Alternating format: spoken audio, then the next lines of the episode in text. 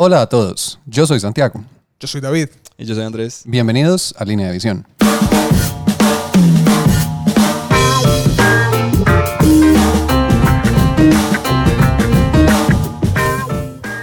Estamos de nuevo aquí reunidos en este entierro, ¿cierto? Eh, bienvenidos todos. Porque siempre empezaste el episodio como si fuera un entierro o un matrimonio. No sé, ah, tengo, Estamos aquí reunidos. tengo una historia que no tiene nada que ver con miniaturas. Eh, eh, Eso nunca nos ha tengo, tengo un- eh, en mi familia algún primo lejano tiene una discapacidad, ¿cierto? Ajá. Eh, y le gusta mucho planear fiestas. Entonces en un entierro lo pusieron como el, el, El planner. el, el sí, el planner y como el, el maestro de ceremonias. Entonces cuando llegó todo el mundo, llegué, como que llegó y dijo como, "Hol- sean todos bienvenidos a este velorio. Espero pasen muy bueno. Puras Pues a mí cosas me así. parece bien. A mí Pues, también. Como Sí, sí. diferente. Pues sí.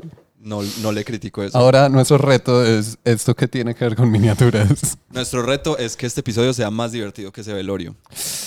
Eh, no Andy, sé. la verdad creo que esa barra está demasiado alta. Pues, Eso estaba pensando. O sea, Hay que invitar a tu primo. Suena, suena épico. Hay que invitar a tu primo. Sí, no lo conozco. bueno, pero suficiente para reírnos de él en, de, por discapacidad en internet. no, pues, yo no le estoy diciendo como algo negativo, pues me parece súper genial. Editemos eso. Se cancela el podcast. Hacía rato no cancelábamos el podcast. Es correcto. Sí. Sí, Ya había que retomar las buenas costumbres. Ajá. Bueno, el episodio anterior estuvimos hablando de cómo pintar minis, De paletas Cierto. húmedas. húmedas, eh, mojadas, wet. Ah, sí. ¿cierto? Moist. Pallets. Sí, sí, exacto. Entonces, eh, hablamos como todo el proceso desde que uno abre su primera mini, la arma, la pega, la limpia. Mm, Y hablamos como del proceso químico de intercambio de gaseoso entre las Sí, diferentes. total, gases Ajá. que hacen parte de la miniatura. Eh, No vine acá que me atacaran. David, Ustedes ya saben que se metió. Eh, hablamos entonces, sí, de eso, de armarla, limpiarla, organizarla eh, y como la primera pintura así súper sencillita, pues como nada Hablamos muy de- fancy. de unos estilos de, de pintura, no de unos estilos, perdón, de unas técnicas de pintura, ¿cierto? Si mal no estoy como, pues la imprimación, el color base, Ujú. el pincel seco y el wash. Sí, eso. Y me acuerdo que me sorprendieron con lo de, Contrast. No. eso es lo de echarle, Ah, no. que es Eh, echarle como Cenital Sí. eso. highlighting. Eso me pareció muy interesante. Sí, pues sí. como que me hubiera sido tan útil hace por ahí 15 años saber Andy, eso. Siempre puedes volver. Ya. O sea, realmente este podcast es una muy elaborada plan para que vuelvas a jugar miniaturas. No, y- y te va a sorprender lo que, lo que voy a decir ahorita sobre el tema de hoy. Oh, Dios. Está bien. Cuatro verdades que dirá Andy. La quinta te sorprenderá. Eso, eso es lo que va a pasar. Em, pero yo quiero saber cuánto demorará Andy en estar en un podcast sobre miniaturas sin jugar miniaturas. Es un reto. Ya estuve jugando.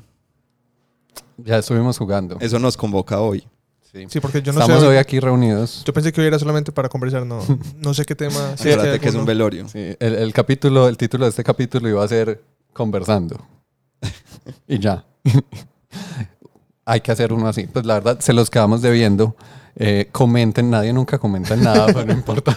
Comenten si quieren que hagamos ese capítulo. O sea, ¿Un qué capítulo? conversando.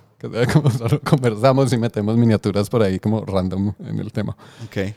Bueno, eh, no, hoy vamos a hablar de un juego que ya hemos mencionado pues una que otra vez, que es Gaslands, Ujú, ¿cierto? Que es como tierras de gasolina o ujú. combustible, no estoy Ese seguro. lo hablamos en... Bueno, lo hemos, lo hemos mencionado en varios episodios, me acuerdo.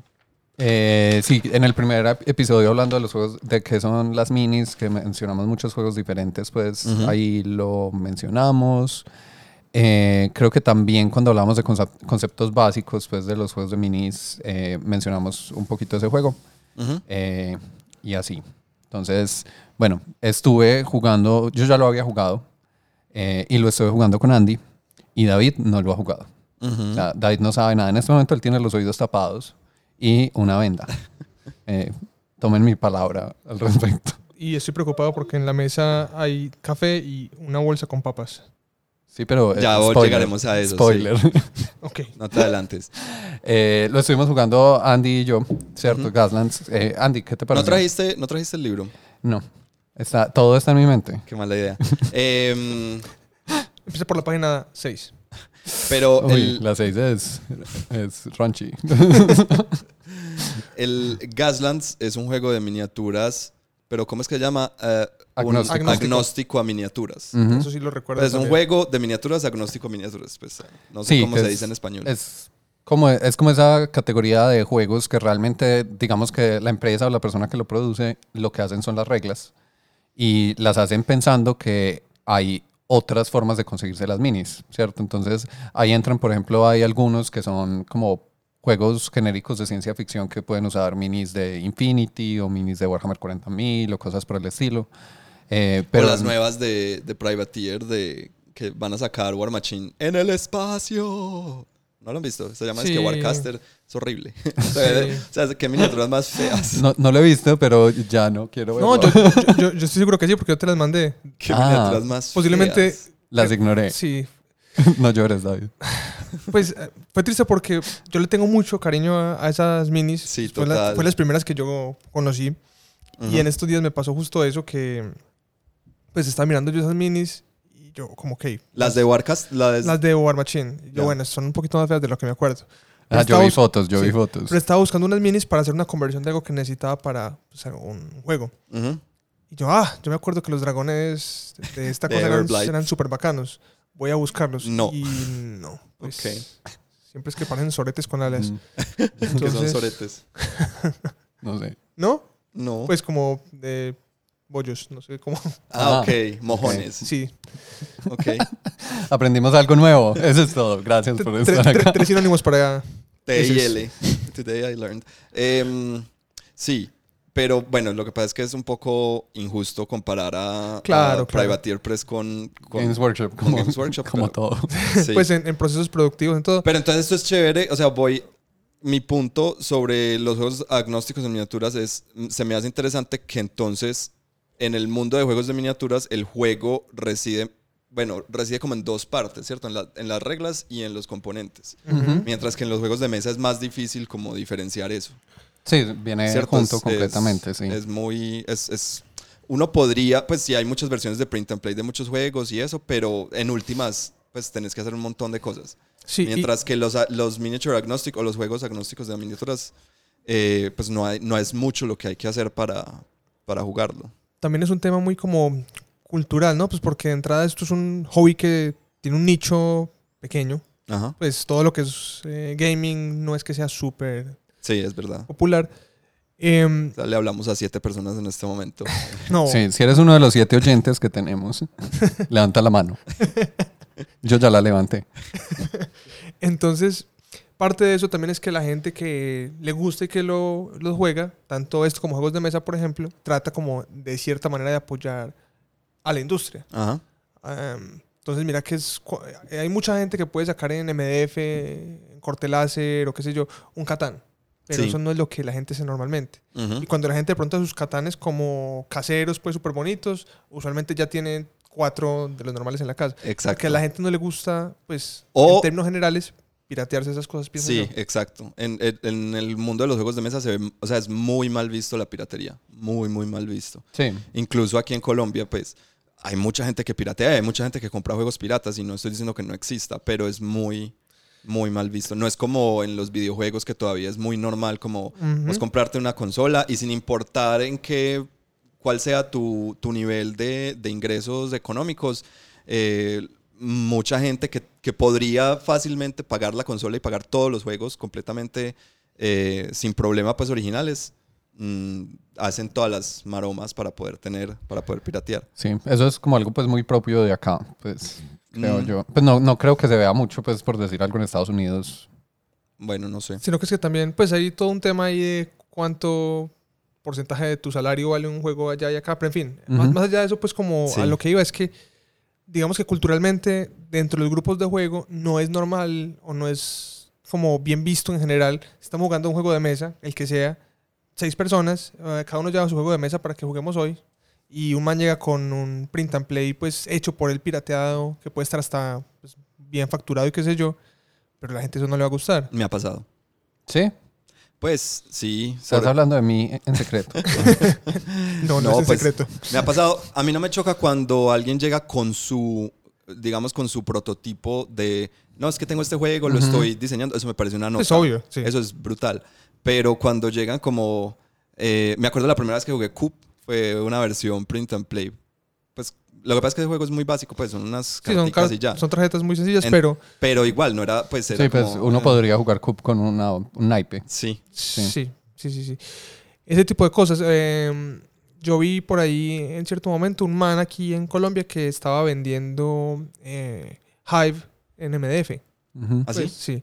Eh, en corte láser y pues las fichitas. Y Sale claro, pues, mucho más caro que comprar lo original, yo creo. no sé, pero de todas maneras, pues sí es como. La- a la gente ese tipo de cosas no, no le gustan. Sí, Lo ajá. mismo pasa con los juegos de miniaturas, pues volviendo a lo Sí. que estamos hablando.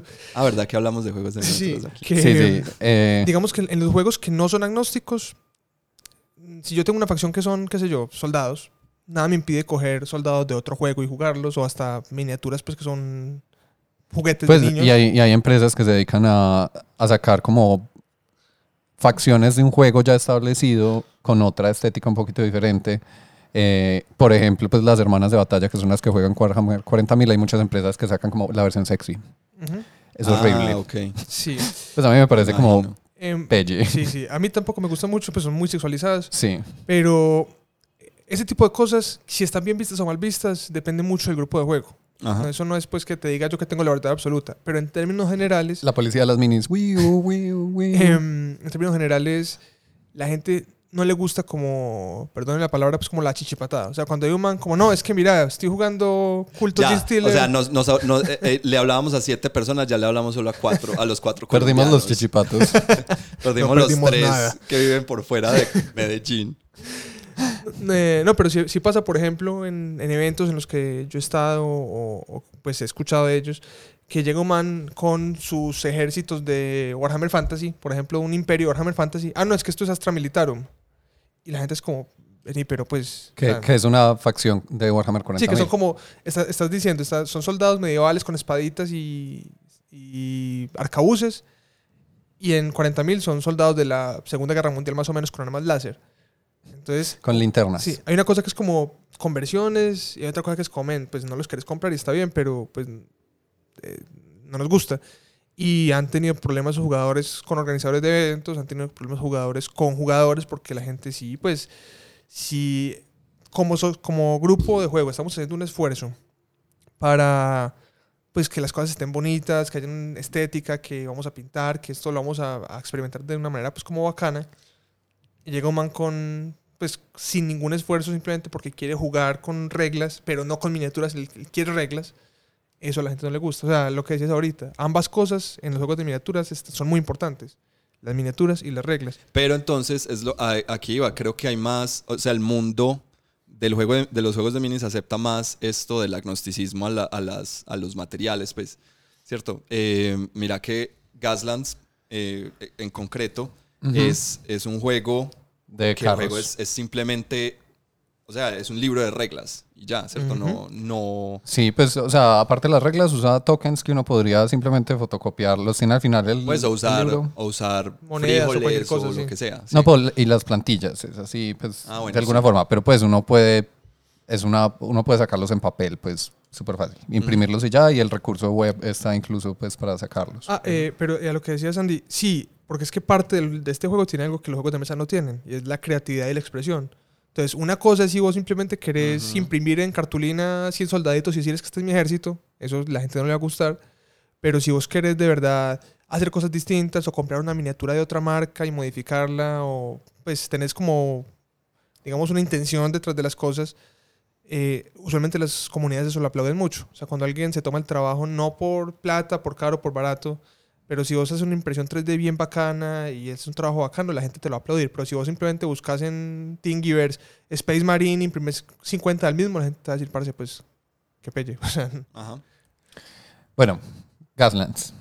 ¿cierto? yo nunca, o sea, no sé, sé que hay carros. Es Hay todo lo que. Entonces, eh, el juego como para que se hagan una idea, es como, imagínense Mad Max, ¿cierto? Sí.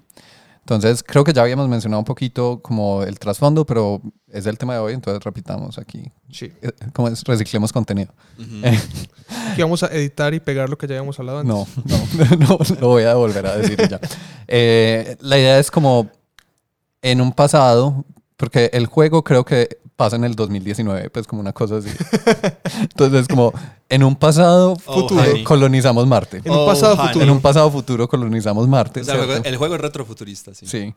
Eh, colonizamos Marte y lo que yo me imagino, pues, viendo las reglas y cómo funciona y todo, es que eh, Marte se volvió lo más mejorcito de todo. O sea, como que los ricos se fueron para Marte y después dijeron como, ¿y si conquistamos la Tierra De nuevo. de nuevo? Sí.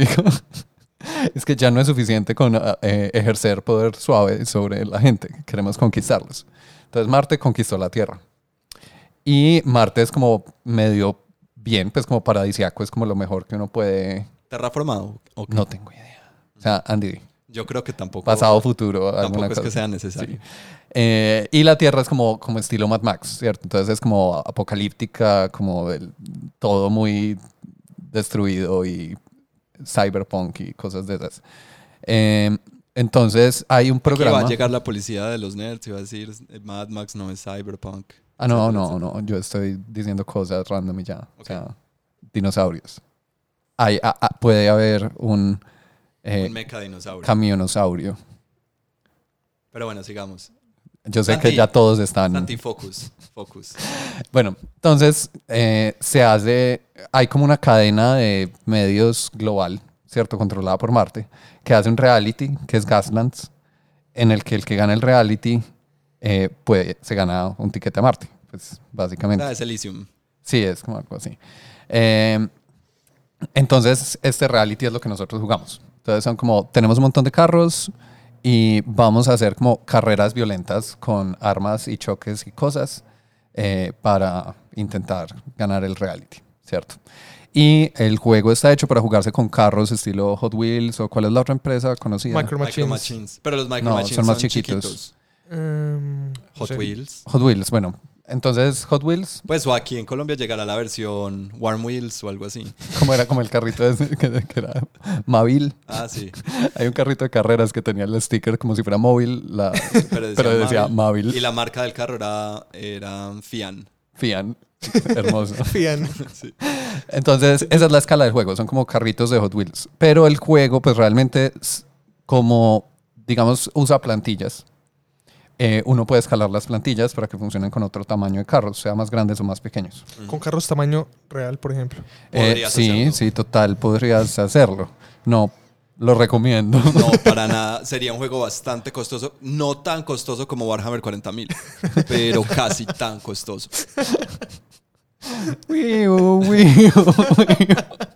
Bueno, entonces... Se cancela otra vez. Sí, se cancela.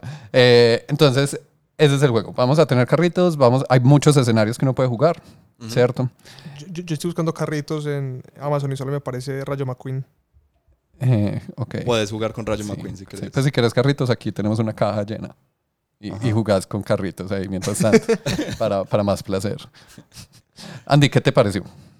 Pero no pasemos, Santi. Ajá. Santi. ¿Qué hago? Cuento yo cómo necesito funciona. un poco más de foreplay, pues no me puedes, ir- o sea, no me puedes llegar así como tan a la carrera. Bueno, bueno. Entonces voy a contar, voy a contar cómo funciona el juego Sí, como tal. Está bien, está bien. Eh, uno, digamos la parte previa que ya hemos hablado, pues, por ejemplo, en 40.000 o en los conceptos básicos de los juegos de mini, que es como armar tu equipo. ¿Cierto? Uno no juega con un solo carrito, sino que uno juega con varios normalmente. Si uno tiene un equipo. Ajá. Pues bueno, en realidad no. eh, Pues es como casi cualquier juego de minis que es por puntos. Sí, los y puntos. uno verá si uno. en este caso es- se llaman. O por regla hay que comprar más de un carrito. No. Uno podría No. comprar uno solo y Pero pues sería overpower y no sería la mejor estrategia. sí, porque Pero bueno, no Bueno. importa. Ujú. eh, uno juega la moneda, pues, entre comillas, como para comprar, hacer El tu currency. equipo, son cans, que es como sé, Latas. latas de gasolina, porque por algún motivo eso es ah, algo. Eh, en mi mente son barriles pues, de gasolina. En mi, pe- en mi mente son puntos. Está bien. Y uno tiene entre 25 y 100. eh, un juego estándar es con 50. Nosotros, el que jugamos fue a 50 y nos dio para tres carritos cada uno con armas. ¿Cierto? Entonces uno compra. Pues, pero las, los carritos básicos y las armas básicas. Sí, nosotros jugamos versión básica. ¿cierto? Ahorita les contamos un poquito como avanzado qué cosas extra tiene el juego. Eh, entonces uno arma, cada carro uno dice dónde están sus armas. Entonces, eh, por ejemplo, no, yo tengo, mi equipo era un buggy, un carro normal y un... Una un- camioneta. Como una camioneta, sí, un truck. Que era, entonces los carros tienen varias estadísticas, tienen cuántas latas valen, tienen el- qué tan pesados son. Entonces el buggy es lightweight, es como ligero. El carro es y la camioneta son middleweight. Y si uno quiere, uno compra un camión o algo así grande que sí son pesados. Eh, tienen también la agilidad, que se usa para tirar unos dados que se llaman skid dice, que son como los que uno usa para hacer cosas raras. Maniobrar. Sí, maniobrar. Son como, sí. Por favor, decime que el combate es como Super Triumph. Que uno propone No. algún. No. No. Pero sería. ¿Sabes que esa es una de las cosas? Bueno, pero me voy a adelantar. O sea, esa es una de Ah, las cosas que me parece que los juegos de minis deben aprender de los juegos de mesa. Más Eh, formas de combatir. Hay mecánicas aparte de O sea, exacto. No, no, no depender tanto de los dados. Pero eso es, eso es un tema que tengo para enseguida. Bueno. El- nuestro episodio 14. no, no, entonces- no, para, para este mismo episodio, pero enseguida. Por eso, este es el episodio 14. Ah, ok. Este es perdón. el epi- No. Es retrofuturismo. Ya como me perdí varios episodios. retrofuturismo, Santi. Sí. Entonces, eh, entonces los carros tienen eh, qué categoría de peso están, tienen agilidad, tienen hull, que es como la vida del carro. Eh, ¿Qué más tienen? No me acuerdo. El, el crew. Ah, ¿Cuántas crew, personas que es como la, la- gente que tiene el carro. Slots, que es como cuántas cosas le caben, ¿cierto? Extra. Y digamos Ya. que ya. Sí. Es importante, o sea, es un juego que, a diferencia, bueno, no sé si en, en, en War Machine lo tenía cuando yo jugaba War Machine, Warhammer no, que era el facing es importante, ¿cierto? Hacia dónde esté mirando tu miniatura es importante. Eh, War Machine también tenía eso, Warhammer creo que no, ¿cierto? No. No, Pues desde Eh, octava no lo tiene. Sí, Ajá. entonces en este eh, es importante porque las armas uno las pone en el frente, a los lados, pues lados es como una categoría que dispara para cualquiera de los dos lados. Entonces, es- o, O sea, atrás. es- es- eso me parece gol porque es como que si compras un arma para el frente, o sea, tienes un arma, pero si compras un arma para los lados, o sea, te dispara para los dos lados. Pero una sola vez.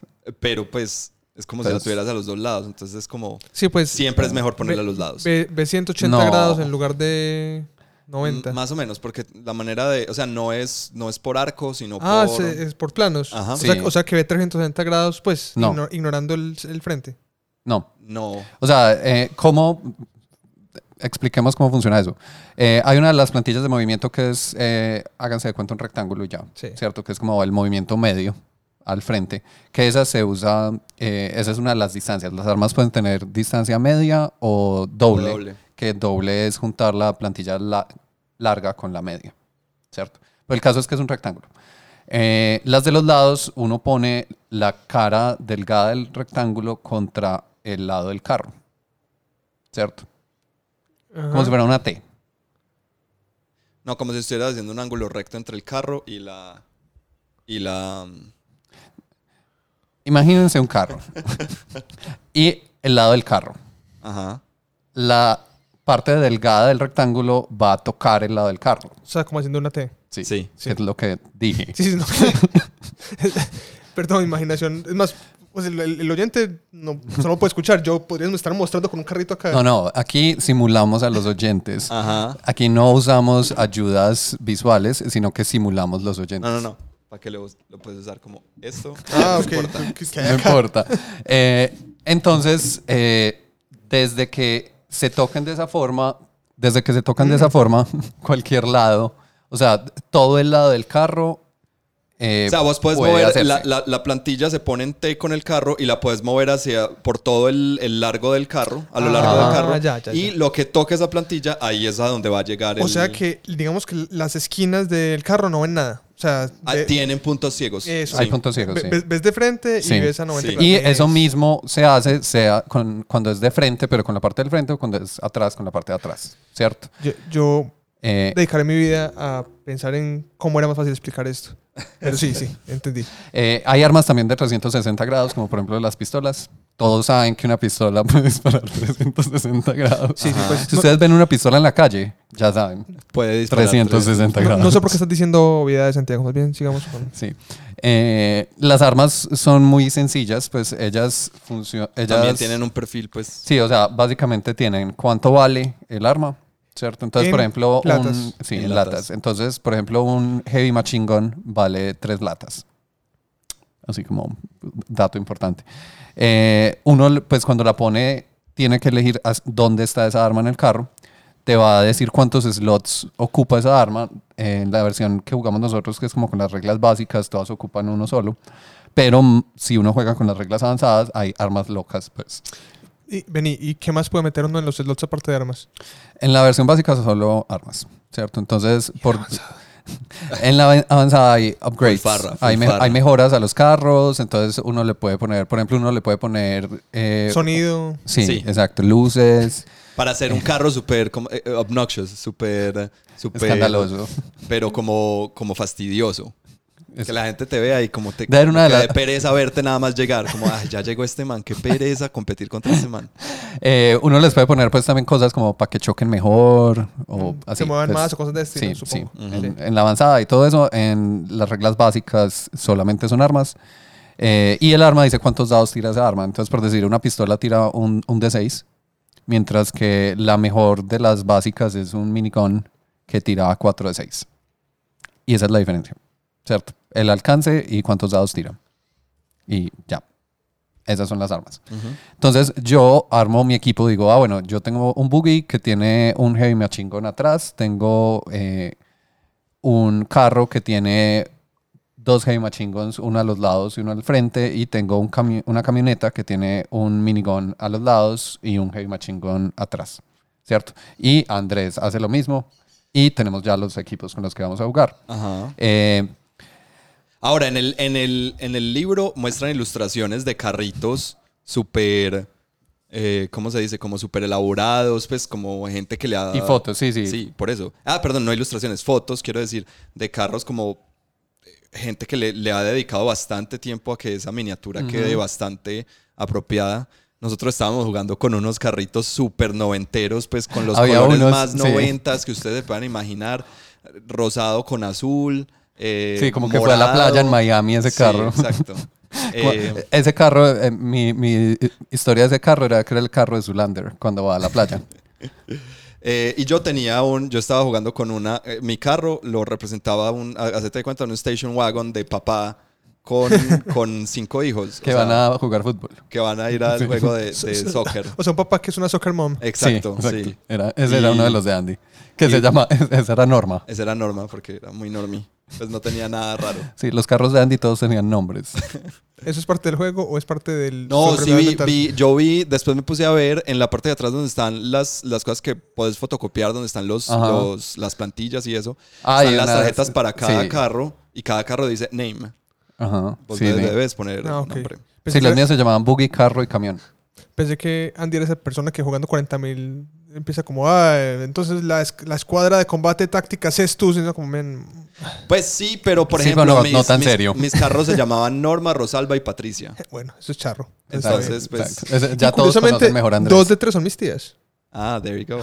O sea que Coincidencia, no lo creo. yo creo que David, no, no, David tiene otra tía secreta que él no sabe, que es la faltante, para hacer la, El ¿cómo es? siguiente El triunvitar. en El, siguiente concurso de línea de visión es adivinar cuál de esas tres es la tía que le falta. Importante. Ajá. O sea, muy temático con las miniaturas. y se ganan un carrito viejo. Y se ganan, no, se ganan el carrito que corresponde al nombre. Ah, está bien, sí. No, no, yo no voy a dar mis carritos. Nada de estos. Eh, consíganse sus propios carros. Bueno, entonces eh, uno elige un escenario. Nosotros jugamos. ah, Hay un escenario básico, básico, que ese no lo jugamos, que es simplemente una carrera. Ajá. ¿Cierto?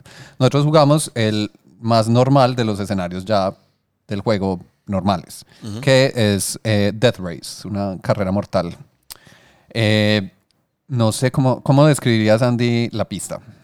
Para mí es como, como la carrera de, de Pods en episodio 1. Yo sé, yo sé que muy horrible esa ¿Qué, película. qué, es episodio 1? Star Wars. Yo también me demoré un poquito en saber de qué estaba Star hablando. Wars, Ah. Star Wars episodio 1, La amenaza fantasma. Yo, yo era como de qué serie es eso. Hay una carrera de pods. Sí, sí, de las pocas partes entretenidas de la película. Sí, exacto. Uy, había un, video, había un videojuego de esas El carreras lo bien más bueno, bueno. sí. Brutal, era brutal, sí. Que seguramente... Era, era de 64. Seguro ¿no? si uno- sí, si uno lo vuelve a jugar hoy, Sí, debe exacto. ser No, no, no malísimo. garantizo que sea bueno hoy en día. Fue muy bueno en su momento. Como GoldenEye y muchos juegos de 64. Uy, GoldenEye era brutal. Sí. No, eso era horrible. Yo la, siempre la lo es bien. Uno siempre se subía como a la parte de arriba de esa pista y mataba a todos con sniper. Nunca jugué- no lo jugaba. No, no, con el. ¿Cómo es? El Moonraker, el láser ese que era todo no OP. sé. Tam- también había como un, como un helicópterito que uno tiraba. Sure. O sea, no me acuerdo. Bueno, Sí. Entonces, ¿qué? Pero volviendo a Gaslands, es como la carrera de pods eh, en la que... Porque, a ver, cuando Santi, la primera vez que me describió Gaslands, yo pensé, y yo en mi cabeza yo me estaba imaginando Twisted Metal, el videojuego. sí, como vamos a matarnos. O Vigilante 8. Como, sí, es una, es una arena y, y la idea es darnos en la jeta y cascarnos. Pero no, hay un, hay un circuito. Eh, ahora, no es un circuito eh, tan, tan cerrado, ¿cierto? Es medio arenudo. Sí, y- como no se imaginen en una pista de Mario Kart. Sí, no es una pista de Mario Kart en la que siempre hay que ir hacia adelante, sino que simplemente tiene unas secciones o como unas... Sí, se llaman gates. Sí, unas puertas por las que hay que pasar en, en una dirección específica y En un un orden, orden. específico. Entonces, Entonces- el resto uno puede tomar como lo que uno pudiera ver como atajos lo- o, o- Sí. o los caminos que uno quiera. A ver, a ver David, te va, te va a hacer una imagen, te va a pintar una imagen mental, ¿cierto? El esfuerzo que hice para no cantar la de Elvis Crespo es fuerte. Está bien. Imagínate un cuadrado, Espérate. ¿Cierto? 45 grados. Entonces, listo. todos está- todos No, nos estamos 90 imaginando un cuadrado. 45 grados. Cierren los ojos e imaginen un Mi cuadrado cuadrado. estaba muy feo. Eh, elijan un lado cualquiera, ese va a ser el lado... Izquierdo. Listo. E- ese es el lado 1, Ok. ¿cierto? Entonces, esa va a ser la línea de partida. Entonces, todos los carritos van a estar por fuera del cuadrado mirando hacia adentro. La puerta 2, pues la 1 realmente, pero digamos es la de todo el frente. ¿Cierto? Entonces, el lado que elegimos como línea de partida, a todo el frente, va a estar la puerta 1, que también es una línea. Y se tiene que pasar en esa dirección, ¿cierto? Como de adentro del cuadrado hacia afuera. Después, eh, la que está, puede ser cualquiera de las Cualquiera dos, pero las realmente dos. eh, elijan uno de los otros dos lados, esa va a ser la puerta 2, Ujú, pero esa se tiene que pasar de afuera hacia adentro.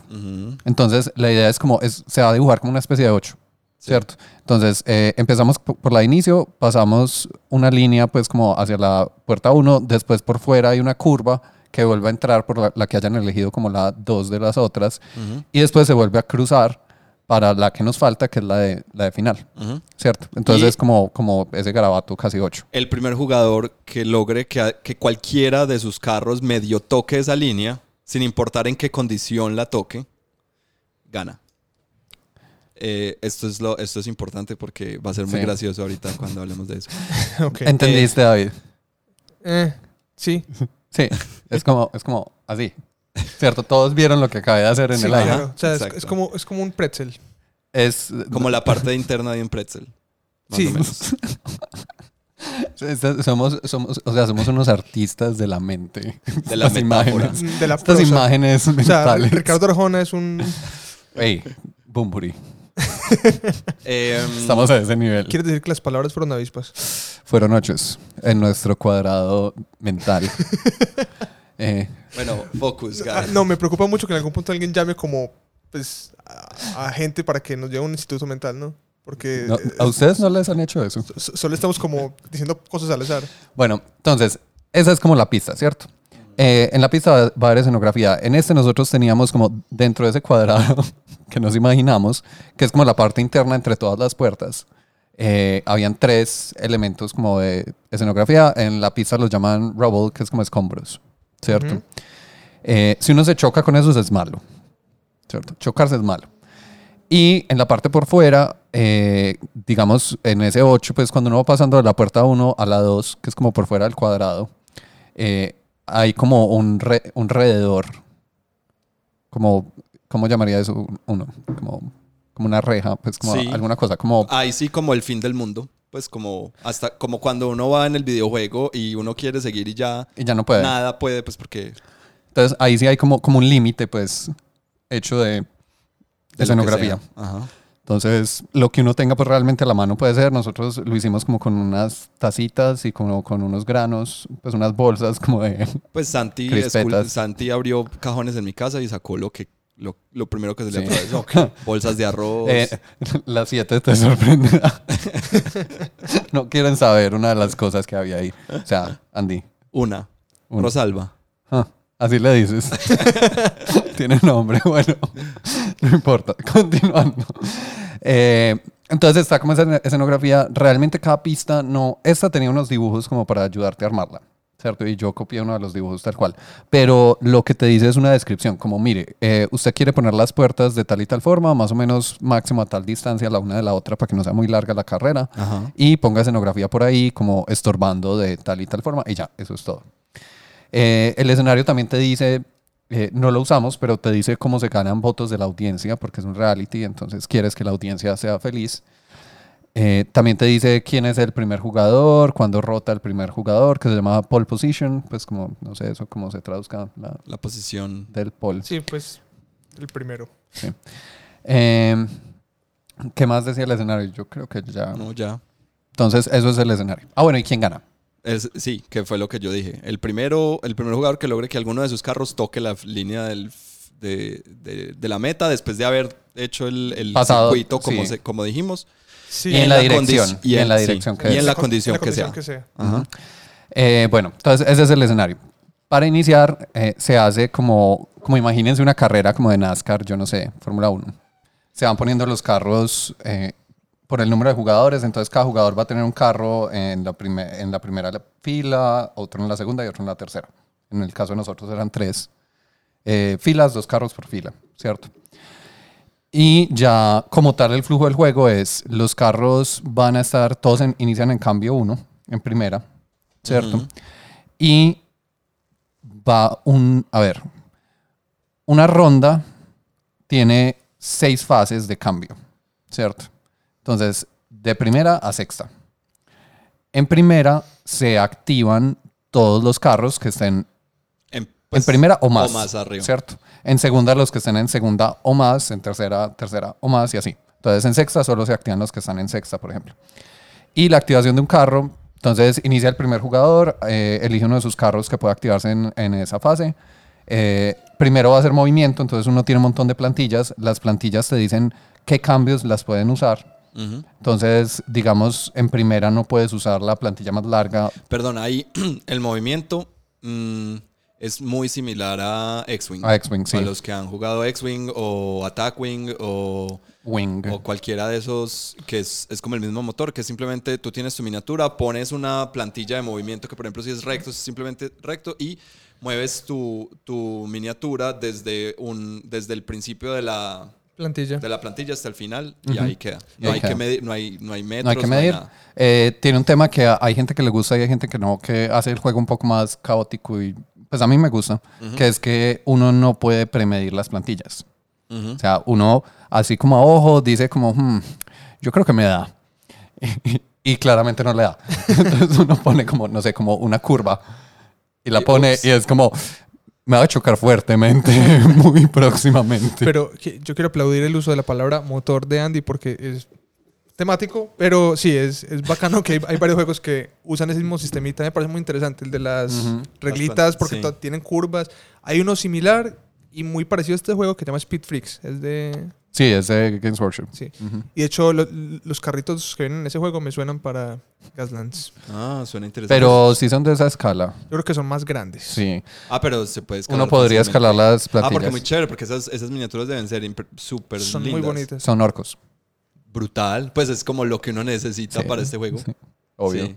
Eh, Porque, ah, bueno, y lo que yo estaba diciendo es que yo al principio pensé que era muy Twisted Metal o Vigilante 8, sí, como de matarnos. y en realidad no es tanto eso. O sea, el atacar y eso es muy necesario, pero, pero el objetivo no es acabar con el otro. Incluso este escenario, el de Death Race, que es el que les estamos contando, no permite disparar. Ningún carro puede disparar hasta que no cruce, no toque, pues por lo menos la puerta 1. Ujú. ¿Cierto? Entonces, ese primer tramo, que uno pensaría que es como simplemente vamos a ir todos en línea recta, eh, que es lo normal. Inmediatamente hubo un choque. Pues sí fuimos en línea recta, solo que fue como Mal. una línea recta chocada. Sí. Eh, entonces, bueno, volviendo como a cómo es una activación de un carro. Entonces, yo elijo una de las plantillas, la pongo. Después decido si voy a tirar los dados, estos skid dice, que son como los de agilidad. Eh, esos dados tienen varias opciones. Tres de las caras te dan un cambio, ¿cierto? Que se llama shift. Eh, y las otras tres, una es, te da inmediatamente un token de hazard, que son como de peligro. Cosas malas. Sí. Eh, otra te deja hacer un slide que es como, Te sales un poco, pues como que derrapas. un- sí, como derrapar o deslizar el carro. Eh, y ese, si uno lo usa bien, que no lo hicimos, pues, pero si uno juega pensando que ese slide es una, o sea, no como algo malo, sino como una posibilidad de movimiento, te deja hacer unas cosas súper. Sí, o sea, es, es, es útil, es peligroso, pero es útil, puede ser útil.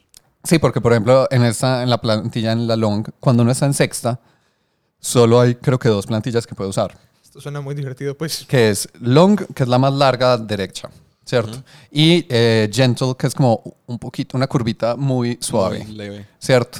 Eh, lo cual es peligrosísimo. Entonces, uno podría, eh, el slide se pone, todas las plantillas tienen como, como un huequito donde encaja la plantilla de, de slide, la de derrapar. Sí. Y en la recta es al final. Entonces, si uno derrapa, realmente tu carro queda al final de toda la plantilla, pero mirando para el lado.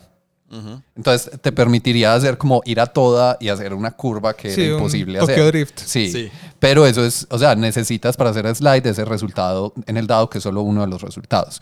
Siempre que haces un slide, eso también te da un hazard, pues un token de estos de peligro. Eh, y el otro es un, eh, ¿cómo es que se llama? Es un giro. No, flip no. Ah, es un Eh, giro. Es un giro, que es como que tu carro giró hasta 90 grados. Entonces simplemente termina donde terminó al final y tú lo puedes poner 90 grados girado mirando para algún lado. Eh, que también te da un token de hazard. Los, token, los otros tres resultados que son los cambios se pueden usar para varias cosas. Se puede usar un resultado de cambio para cancelar cualquier otro resultado. Entonces, si me salió eh, el 1, que es un hazard, yo lo puedo cancelar con un cambio para no ganar ese token. Eh, puedo quitar tokens de hazard que ya tenía mi carro para porque eso es una mecánica como que uno- de pérdida de control. Si uno acumula seis tokens de esos, uno pierde el control del carro. Entonces uno no quiere tenerlos normalmente. Eh, o lo puedes usar para subir o bajar cambio. Y cuando subes o bajas de cambio, ganas un token de hazard. Entonces, estos tokens como de peligro son o con los, el resultado de peligro, con el resultado de derrape, pues o deslizarse, con el resultado de giro, o cuando uno sube o baja de cambio normalmente. También si te chocan, ganas de, o te chocas, ganas de esos tokens de, de peligro. Esas creo que son todas las opciones para ganarlos. Eh, entonces, tú decides, puedes tirar hasta el número de dados de tu agilidad o puedes no tirar ninguno. Eh, dependiendo del cambio en el que estás y la plantilla que elijas, a veces eh, hay, o sea, son plantillas, hay unas que se llaman como triviales, Que te dan gratis un resultado de cambio, que es como, bueno, si yo estoy en primera y simplemente me muevo hacia adelante derecho, eso no tiene nada de raro, entonces te da un cambio gratis. Eh, y otras, aunque se pueden hacer, son, peli- son peligrosas. Por ejemplo, giros cuando uno va muy rápido o cosas por el estilo. Y esos inmediatamente te dan un token de hazard. ¿Cierto? Eh, tiras los dados, haces lo que vayas a hacer con esos resultados y mueves el carro. Y puede que te choques. ¿Cierto? Eh, más probable que te choques que no te choques. Sí, sí. ¿Qué, Eso. qué tanto te chocas y eh, menciono un par de cositas de lo de. Pues porque me parece The muy. Speed Freaks. Sí, exacto. me- Dale, me, parece no. muy interesante porque es muy similar, pues, como el concepto. clásico David metiendo a Games Workshop en Obviamente. todo. Lo mejor es que un juego que ni siquiera se puede comprar ya. Entonces, ¿No? no. Ah, no, es nuevo. No, no. Lo que pasa es que ellos sacan muchos juegos que son como eh, one-offs. Em, Con miniaturas, con miniaturas que, que, se pueden son jugar legales para 40 mil o Ah, ok. Ujú. Entonces es una manera de vos comprar un paquete que es un buen deal de miniaturas y de paso pues eh, tiene reglas de juego, pero eso igual no le dan mucho soporte. Eh, contanos. No, pues que es muy similar lo que decías de los hazards y no sé qué. En Speedfreaks vos lo que haces es que vos asignas como una cantidad de dados, que es como el recurso que tiene tu carro cada turno. Entonces tenés como tres cosas que puedes hacer, que es como ir rápido, eh, disparar y maniobrar. Ujú. Y depende pues, eso es oculto y después cuando empieza el turno ya uno eh, tira esos dados para hacer cada una de las acciones. Entonces en- si asignas muchos dados de combate pero pocos de maniobra, tu acción de maniobra va a ser muy difícil. Sí. Y obviamente, entre más complicadas las plantillas, más éxitos te piden en el dado para... Entonces, no, pues me imagino que Gasland debe ser mucho, muy anterior a, a Speedfreaks. Entonces no sé si de pronto de ahí se basaron para sacar Speedfreaks. Eh, me su- puede, pero realmente pues eso me suena como muy genérico. O sea, es- Sí, pues Estoy buscando, pero es que. Speed Freaks es un juego también, es un juego de PlayStation y hay un montón de tiendas que se llaman Speed Freaks, entonces no Sí, he es- podido es difícil. ah, y debe haber ah, cosas ilegales también en ese nombre. Andy, ten cuidado. Estoy en Google, nada, nada malo va a Ah, salir. eso Ok. cree uno en Google. Pero, pero sí, porque lo interesante, pues, como es de este tipo de modelo de juego es cuando las cosas salen mal, o sea, no cuando Sí. salen bien. Digamos que, y eso es, pues lo podemos hablar ahorita, que yo creo que es como donde más tenemos que hablar, como qué hace divertido el juego. Eh, pero bueno, entonces, posibilidad de choque. Los choques, ¿cómo funcionan? Eh, hay tres tipos de choques. eh, uno puede ser por detrás, otro por de frente y lado. otro de lado, ¿cierto? Y depende del tipo de choque, es más posible que sea horrible o menos. Y si es contra un obstáculo y no contra un carro, eh, siempre es el, el peor de todos, que es de frente. Eh, cuando uno se choca, uno puede intentar evadir como algo del daño o simplemente, pues como, sí, como intentar maniobrar para que sea un poquito menos pelle que esos tirar unos dados y ya. O puede decir como, vamos a darnos duro Hágale en este que yo choque. puedo, sí. ¿Cierto? Eh, eh, Esa espe- fue mi estrategia Sí, siempre, sí, Andy solo me chocó y después yo me vengué chocándolo. Hubo Pero- muchos choques. pero no funcionó. Eh, entonces, eso es movimiento. Después es disparo, pues o ataque, que básicamente el carro puede, por cada crew, pues por cada tripulante, Tripulante. puede hacer un disparo. Y si tiene armas extra, pues eh, las puede usar, las que uno compra cuando arma la lista. Entonces, si no tiene, o sea, si yo tengo más crew que esas armas, todos los tripulantes siempre tienen pistolas que pueden disparar. Eh, y el disparo es muy sencillo, es simplemente uno tira el número de dados que sea esa arma a lo que uno le esté disparando. Eh, cuatro más son éxitos, eh, los seis cuentan como un éxito extra. Y al que le están disparando puede intentar evadir según el cambio en el que esté. Entonces en sexta yo tiro seis dados, en segunda tiro dos dados. Pues, el- ese es el número que uno tira. Y solo los seis te logran evadir. Todo lo otro te hace daño, que es tu hull. Si un carro queda en cero de hull, eh, se vuelve un wreck. Eso, Sí, pues como un escombro. pues, sí, Sí. sí, no sé, como chatarra, sí, Sí. Se chatarrea. Y puede que explote. Que va a Que- pasar. No mentiras. Es- Solo pasó una vez, pero cuando pasó, Fue, funcionó súper sí, bien. sí, funcionó mucho. Entonces, eh, hay unas armas, eso no lo tuvimos porque son reglas extra. eh, de las armas ya especiales, hay unas que tienen amo, porque tienen, son como misiles, pues, o cosas así, que es limitado el amo. Si vos cuando te vuelves un wreck todavía tienes amo, por cada amo es más uno en el dado que tiraste a ver si explotas. Ajá. Entonces, puede que explotes más aún. Eh, esa no la usamos porque no teníamos eso, pero bueno. Eh, eso es disparar, ¿cierto? Y ya finalmente en una activación se mira si algún carro sufre un wipeout, que es como lo de pérdida de control. Si cualquier carro tiene seis tokens de peligro de hazard en ese momento, sufre un wipeout, eh, tira a ver si se voltea. Primero, es más posible que te voltees mientras más rápido vas, ¿cierto? Si se voltea, eh, como que se mueve hacia el frente, ¿cierto? Sin poder, o sea, obligado se mueve una de las plantillas hacia el frente y sufre daño.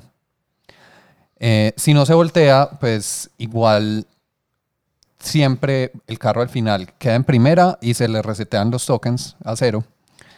Y el oponente lo deja mirando para el lado que quiera porque perdió el control, ¿cierto? Entonces uno pensaría que perder el control puede ser bueno, pero realmente pues yo creo por ese tema de que siempre te dejan mirando para el lado que quieran, eh, no. Digamos, yo perdí el control como dos veces y siempre quedé mirando para atrás. Oh, qué coincidencia. ¿Estamos hablando todavía de carros o en Sí. general? Eh, ambas. Ok. Ambas. Esto aplica, Aplica para todo. Para todo.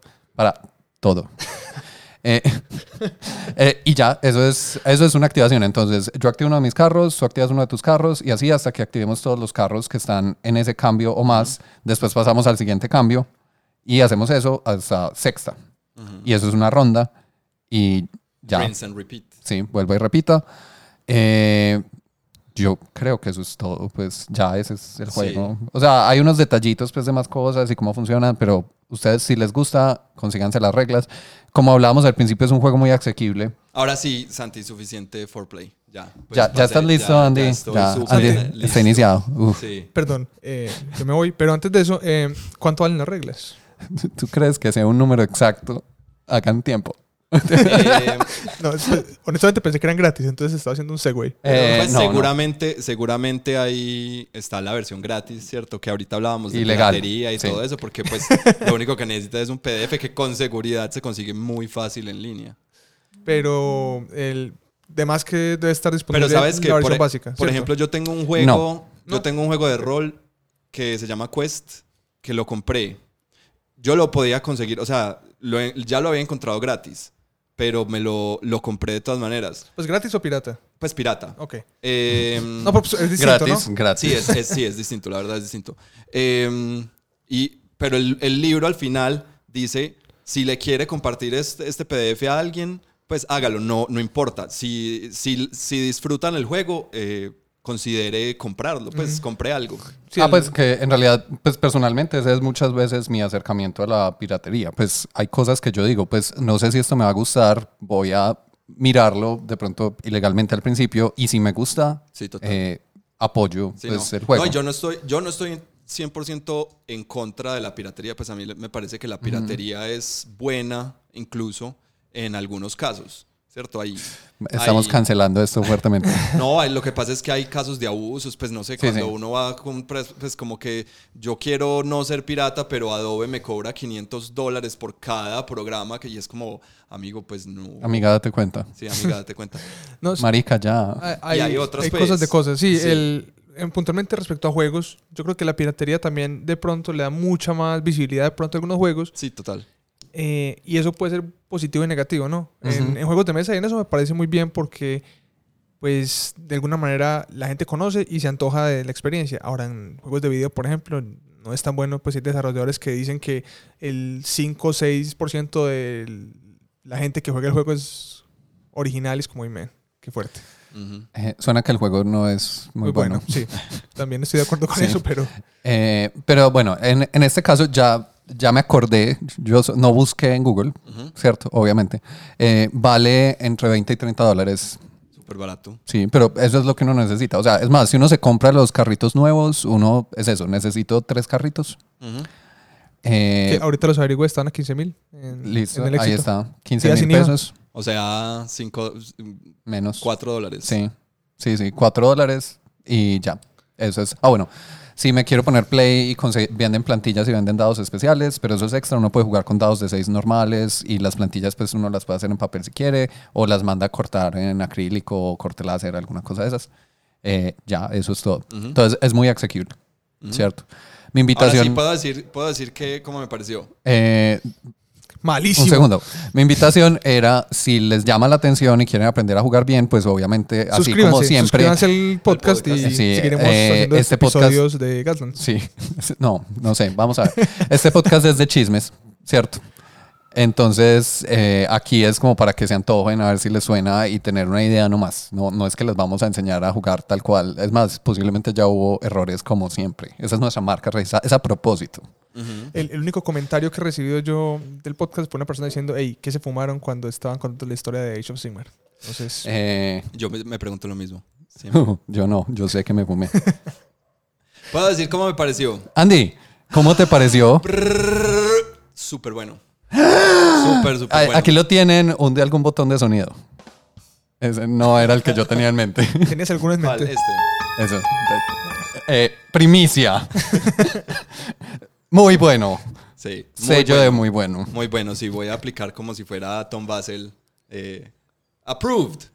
O Shut Up and Sit Down, eh, la pera. La pera de, ¿De qué están hablando? de medidas. De canales de contenido de Juegos de mesa. Ok, par de ñoños.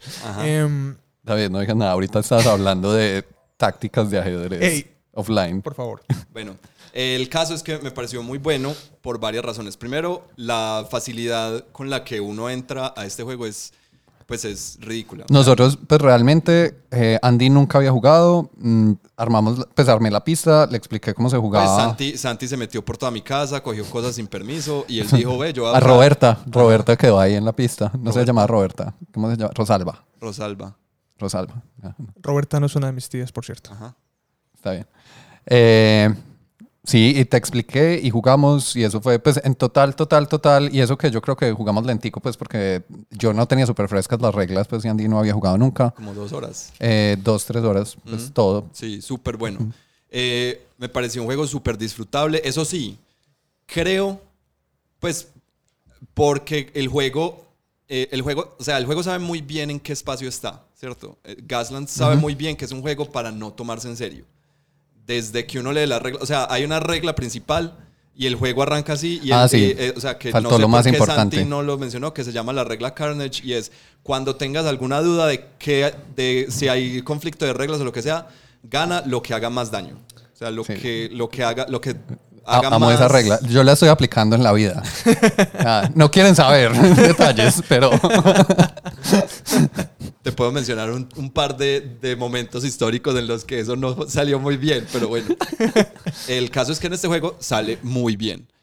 Pero entonces eso quiere decir que el juego, el juego sabe muy bien hacia dónde está apuntando eh, y no es un juego para esas personas que quieren un control absolutamente granular de, de todo lo que hay en su juego, ¿cierto?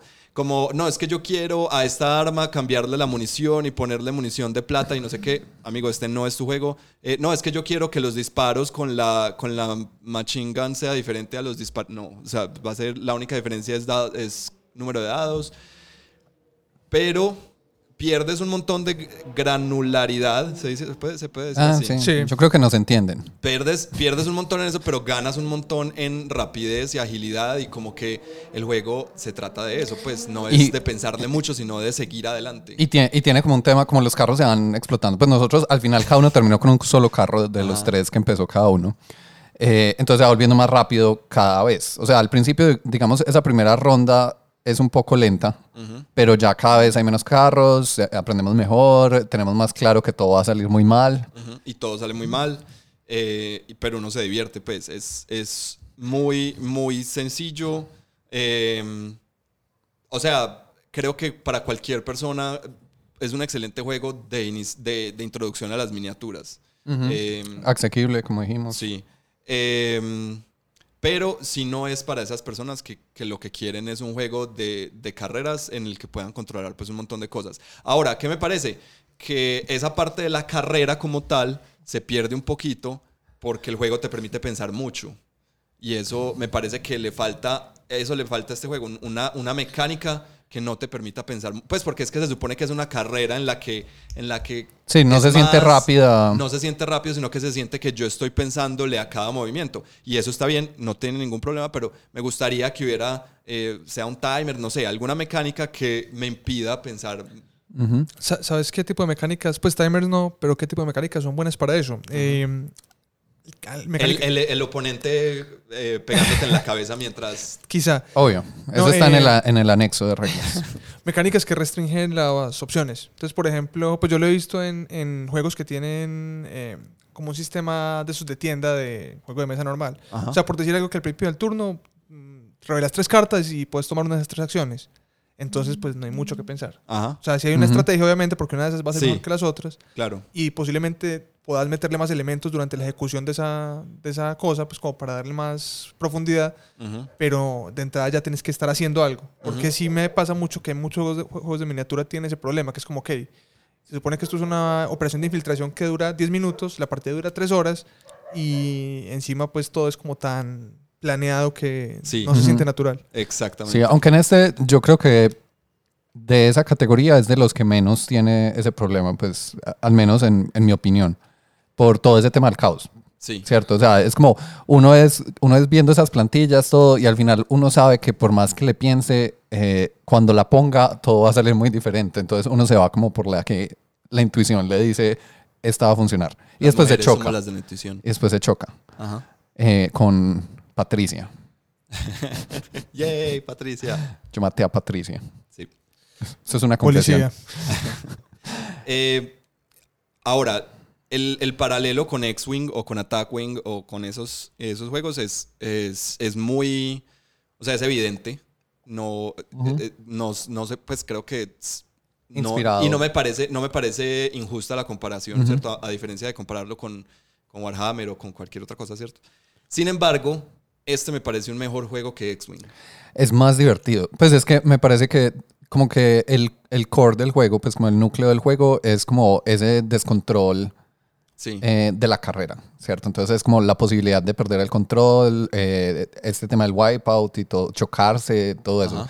Eh, y todo es como un riesgo que uno está intentando tomar, que uno sabe que va a llegar allá y va a perder el control, pero son como riesgos controlados que eventualmente pues van a salir mal. Ujú. Eh, y es muy divertido. Sí. Entonces como que todo, yo siento que todas las reglas, o sea, los dados estos de agilidad, los disparos, los choques, todo es apuntando a esos momentos de descontrol. Ahora, pasó algo interesante y es que Norma, que era el carro Normie, pues súper, no tenía nada extraño.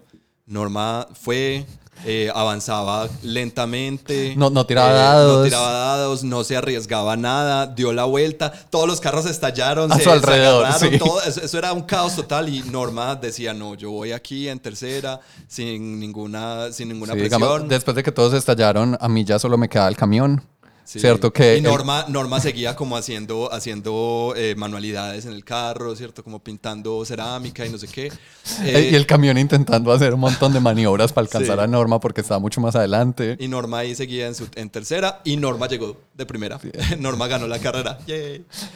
Entonces, no sé si eso habla bien o mal del juego, pero eso fue... Eso fue lo es- que pasó. Eso, es- eso fue lo que sucedió y es un elemento gracioso, pero me pareció muy bueno. también Sí, que sí. sucediera. O sea, tú, tú dices que para mi estilo de vida competitivo este no es el juego ideal. No, yo, antes yo creo que lo necesitas para relajarte, salir del mindset. Pero yo creo, yo creo que sí tiene un problema muy grande y es si sos una persona, un jugador ávido de Warhammer 40.000 en el cual tienes control de todos los aspectos de tu Ujú. ejército, eh, creo que te va a dar... Y no estás, o sea, y, Bueno. no, es- y no sabes, o, o- o- pues creo que es una barrera, ¿no? Pero, eh, Pues hay una inercia ahí. no sé, es- eh, yo lo pensaría como el paralelo con juegos de mesa. A nosotros nos gustan algunos juegos de mesa que son pesados, ¿cierto? Ajá. Eh, Sí. Arkwright, Dominant Species, como ese tipo de cosas que son juegos como, bueno, sabemos que nos vamos a sentar, vamos a estar cuatro horas, vamos a estar pensando, nos va a dar dos aneurismas por ahí, Ajá. eso. Pero no implica que no disfrutemos eh, juegos un poco más light, ¿cierto? Que incluso a veces uno dice como, no, hoy quiero, hoy quiero esto, Sí. ¿cierto? Eh, yo, yo lo veo como ese tipo de cosas. Es como podés jugar juegos de miniaturas grandes, épicos, pesados, donde tenés control de todo y el solo armar la lista con la- de tu equipo, tu ejército, es súper importante, ¿cierto? Eh, pero también puedes disfr- disfrutar este, que es como, bueno, eh, me voy a relajar y voy a pasar bueno un rato. O sea, no va a ser tanto como, ah, no, súper competitivo, porque en este incluso uno sabe Sí, pero que eso el es- no ganar no es porque, ah, soy muy malo, no gané. No, es porque pasa un montón de cosas. Sí, y pero todo eso, es- eso somos nosotros. Pues hay gente que hay gente que no se baja del euro más pesado. Hay gente que no se baja de Arkwright. O sea, que, que, la barra, que su party game es Arkwright. Pues, eh, eh, Que no me inviten a esas ¿cierto? fiestas. Sí, o sea, pero ¿qué hacemos? Hay, hay, tip- hay Sí, muchos sí. tipos de No, es- posible. Entonces, si tu, si tu juego de tu juego de filler para llenar el tiempo es Warhammer 40.000, eh, probablemente este, no es el este juego no te va a gustar. Mm, pero yo sí lo recomiendo, sobre todo porque es que la inversión es tan bajita que no- hay mucho que perder, pues la verdad. Y, y Eh, es más, y es, y parte, yo creo que parte de la filosofía incluso de que fueran estos carros de Hot Wheels era mucha gente tiene carritos de cuando estaba chiquito. Mu- de- mucha gente. Eh, Yo tengo. Sí, O Santi, sea, ¿no recuerdas Santi, el carro de tú no eres mucha Zoolander gente. de Miami? Tú no eres mucha gente. Brum, brum, brum, brum. No, pero yo, yo sí tenía y me gustaba mucho el, el juego de Play 1 de... de Twisted Metal. no, no, Twisted Metal, No- del- no sé de qué estamos el de hablando. Hot Este Wheels. era muy bueno. Ah, no, nunca lo jugué. ¿Qué Pues, cosa? ¿Qué cosa? El jueguito de Play 1 de eh, Hot Wheels. Era muy bacano. Ah, yo tuve uno fue de PC. Bueno, quizás era el mismo, pero el cuento es que Era muy bueno. cuando el día que encontré los modelos de carros que estaban en el juego de Play, en el éxito, Ajá. fue el mejor día de mi vida. Pero luego no me los compraron porque éramos pobres. Es muy triste la vida de David. Desde ahí todo ha ido y en por eso caída. soy así. Em, yo iba a decir algo que... Bueno, Olvidé. hay otro, hay otro elemento que yo quería mencionar sobre, y, o sea, este juego lo hace muy evidente por, por, por la simplificación. Entonces, no es, no es que sea malo, pero es algo que he visto en los juegos de miniaturas, y corríjanme si me equivoco, pero es los juegos de mini dependen me voy a atrever a decir, demasiado de los dados. Aunque me encantan los dados, los dados me parecen brutales. Eh, jugando este juego y jugando prácticamente todos los juegos de mini que he jugado, eh, yo siento que lo único que estoy haciendo es controlando un pool de dados. ¿Cierto? Que lo que estoy haciendo es, yo tengo en mi mano cinco dados, eh, yo hago un montón de cosas para tener cuatro dados, o seis dados, o siete dados. ¿Sí me entiendes? Entonces muchas O veces era como, 150. como yo empiezo, sí, o, o, o 70 como una vez disparé con los tiranidos, pero como que yo empecé con tres dados.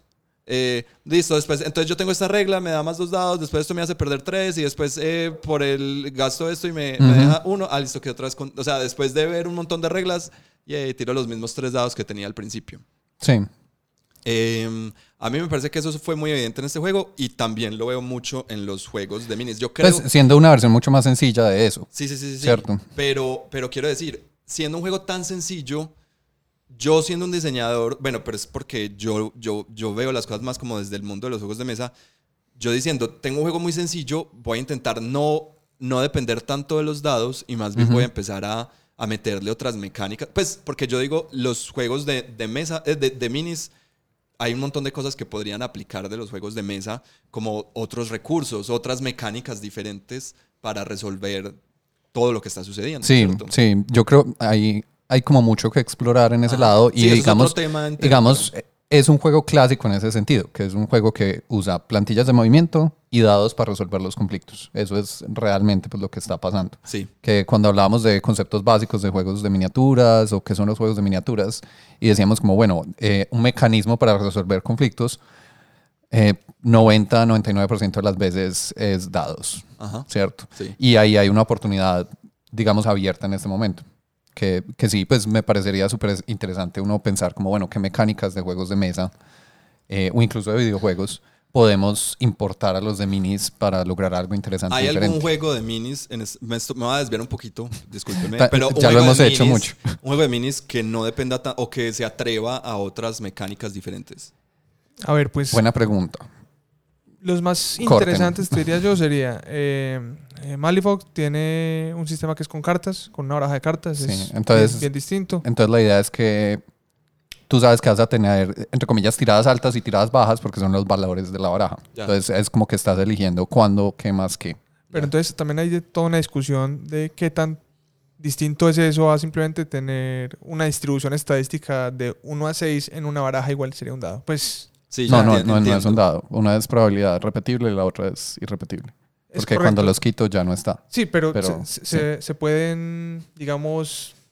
eh, Eh, por lo menos al principio es igual. no, y, y- y se puede... Una baraja de 57 cartas es igual que un dado de 57 la primera vez. Sí, la primera vez. No, pero si yo tengo, si la baraja no es, no es barajable y yo tengo, no sé, seis juegos de, de 1 a 6 en las cartas solamente, ¿cierto? Y barajo eso y simplemente voy sacando las cartas. Sí, las, las probabilidades van a ser distintas a, la- a las del dado porque pues, obviamente estoy re- Ujú, removiendo sí. los elementos.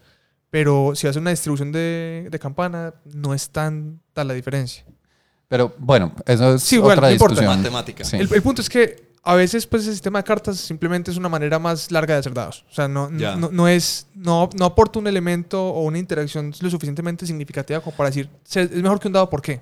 Pues, Eh, de pronto así es en Malifo. Pues no lo he jugado. Pero, por ejemplo, lo que pasa es en este momento me siento y pienso, por ejemplo, un juego de minis que, que utilice la mecánica de, eh, de engine building, pues de construcción de motor. Ahora, sí. no, no, no de motor de carro como tal, sino los juegos de engine building, uno por lo general uno empieza y uno no puede hacer nada y a medida que va pasando el juego uno va tomando decisiones Sí. y, cada, y cada ronda uno puede hacer más y más y más. mejor, y más cosas mejor, Y y- mejora sí, todas las cosas que va haciendo. Y por ejemplo, Eso. Yo he visto juegos que quizás son más simples, pero que tienen un sistema de que ciertas acciones dependen de cartas, pero las cartas sí tienen como ciertas variabilidades. Hay un juego, uy, creo que no me recuerdo el nombre. Es de lucha libre, pues Sí. como de lucha libre tipo WWE, pero súper eh, knockoff. Entonces, son, son WWH. sí, no- Móvil. Es que ni- no me acuerdo ni, ni cómo, ¿Cómo era? no- Fian. Fian. ni cómo se llama el juego. Pero puntualmente, pues vos tenés tu equipo de luchadores, es como un luchador con dos sidekicks o algo así. Ujú. Y hay unos dados que tienen diferentes números de caras que son éxito, ¿cierto? Pero también hay unas tarjetas que tienen como unos efectos. Entonces, puede que tu acción sea exitosa, pero te quite stats o te genere otras condiciones. Eso me parece más interesante que simplemente cambiar ligeramente la distribución estadística, Sí, pues, porque es que de fondo para el jugador eso no es Eh, muy tangible. hay otro que se llama Arena Rex. Ajá. Ese, ¿Cuál es ese? ese es como de, También gla- es de Games gladiadores. Gladiadores. De- no, no es de Games Workshop. Es como es como gladiadores en pasado alternativo. Entonces es como romanos diferenticos. eh, Romanos romantizados, como... eh, egipcios diferenticos, hay nativos americanos por ahí metidos, pues es como raro todo. Eh, y tiene un sistema de como de combos, ¿cierto? Entonces como que cada uno de los gladiadores tiene como un árbol de decisión, digamos, entre comillas, pues como, sí, como un chart de cuando saca éxitos, qué cosas puede ir haciendo. Entonces si saca muchos éxitos, de pronto llega al movimiento más teso que está al final del árbol, pues como algo así. Sí. Ya. Entonces, ese tipo de cosas hay, pero sí normalmente son en juegos, yo diría un poquito más indie, pues como de Sí. compañías menos grandes, menos establecidas, porque siempre las grandes como que van a la fija. Van a la fija, sí. Ahora, hay otra gran cosa, pues es que no todos los sistemas de dados están hechos igual. O sea, hay sistemas de dados de éxitos y sistemas de dados de superar pruebas, pues lo que es habitual. Pero hay otros sistemas de dados que son, digamos, un poquito más interesantes. El primer ejemplo que te traigo es Infinity, ya lo hemos hablado del antes también, donde es mucho más difícil vos evaluar las posibilidades de éxito porque muchas acciones son tiradas enfrentadas en dados de 20 Sí. y depende de la diferencia entre las entre la, mi tirada y la tuya Ujú. y esas tiradas dependen de, De estadísticas. de estadísticas de, de cada modelo. Entonces, Ajá. evaluar si es una acción fácil o difícil es complicado. No, digamos, uno sabe si está como en contravía, o sea, si va a Sí. ser fácil o difícil, pero Eso, no sabe pero no cuánto. sabe qué tanto. O sea, es, es muy difícil vos estar seguro, como cuando tiene un, un D6 a 4 más, que es un 50%, hacer esa cuenta con Infinity es. Y- hay otros que no me acuerdo en este momento cuál, puede que ya lo hayamos dicho, que tienen recursos, o sea, que tienen como un meta recurso en el juego que puede ser, no sé, llamémoslo destino. Entonces es como que yo en ciertos momentos puedo usar tokens de destino, cualquier cosa, para romper reglas, para hacer como unas cosas que con los dados serían súper difíciles de hacer. Entonces eh, le ponen como, un- como otra capa de un recurso que yo tengo que manejar que me permite romper un poco el juego, pues los dos lo tenemos y es cuando lo usamos. Ujú. Eh, hay otro, eh, también creo que le hemos mencionado, Brad of Kings. A mí es uno de los sistemas que me parecen más interesantes y más bonitos. Tristemente, pues el juego no es muy exitoso. O no fue, no sé si todavía está en producción.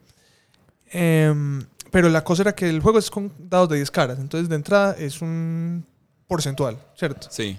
Pero lo que pasa es que en el perfil de la unidad, eh, cada cara tiene ciertos efectos. Y esos efectos dependen netamente de qué es lo que temáticamente hace la unidad. Entonces, por ejemplo, una unidad que es, mm, digamos, muy fuerte en melee, puede que desde muy bajito, desde el 50%, pues de 5 o 6, ya empiece a hacer daño, pero sean stuns. Y después es daño que rompe armadura, y después es daño mortal.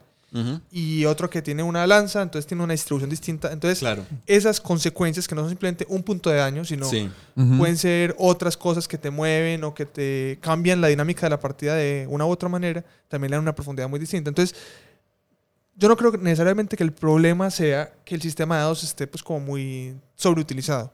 Pienso que de pronto también lo que nos falta es juegos como Gaslands que cogen sistemas que ya están pues como muy establecidos, pero les dan un giro distinto. Por ejemplo, eh, X-Wing ya tiene resuelto el tema de cómo se hace el movimiento con plantillas, Ajá. ¿cierto? Sí. El combate con dados, pues mil juegos ya lo manejan. Sí.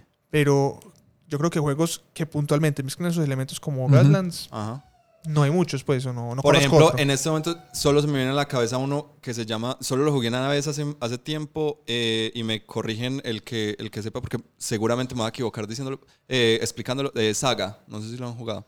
Es un juego de minis de, mm, de vikingos, Sí. vikingos y pictos. Y No lo he jugado. así.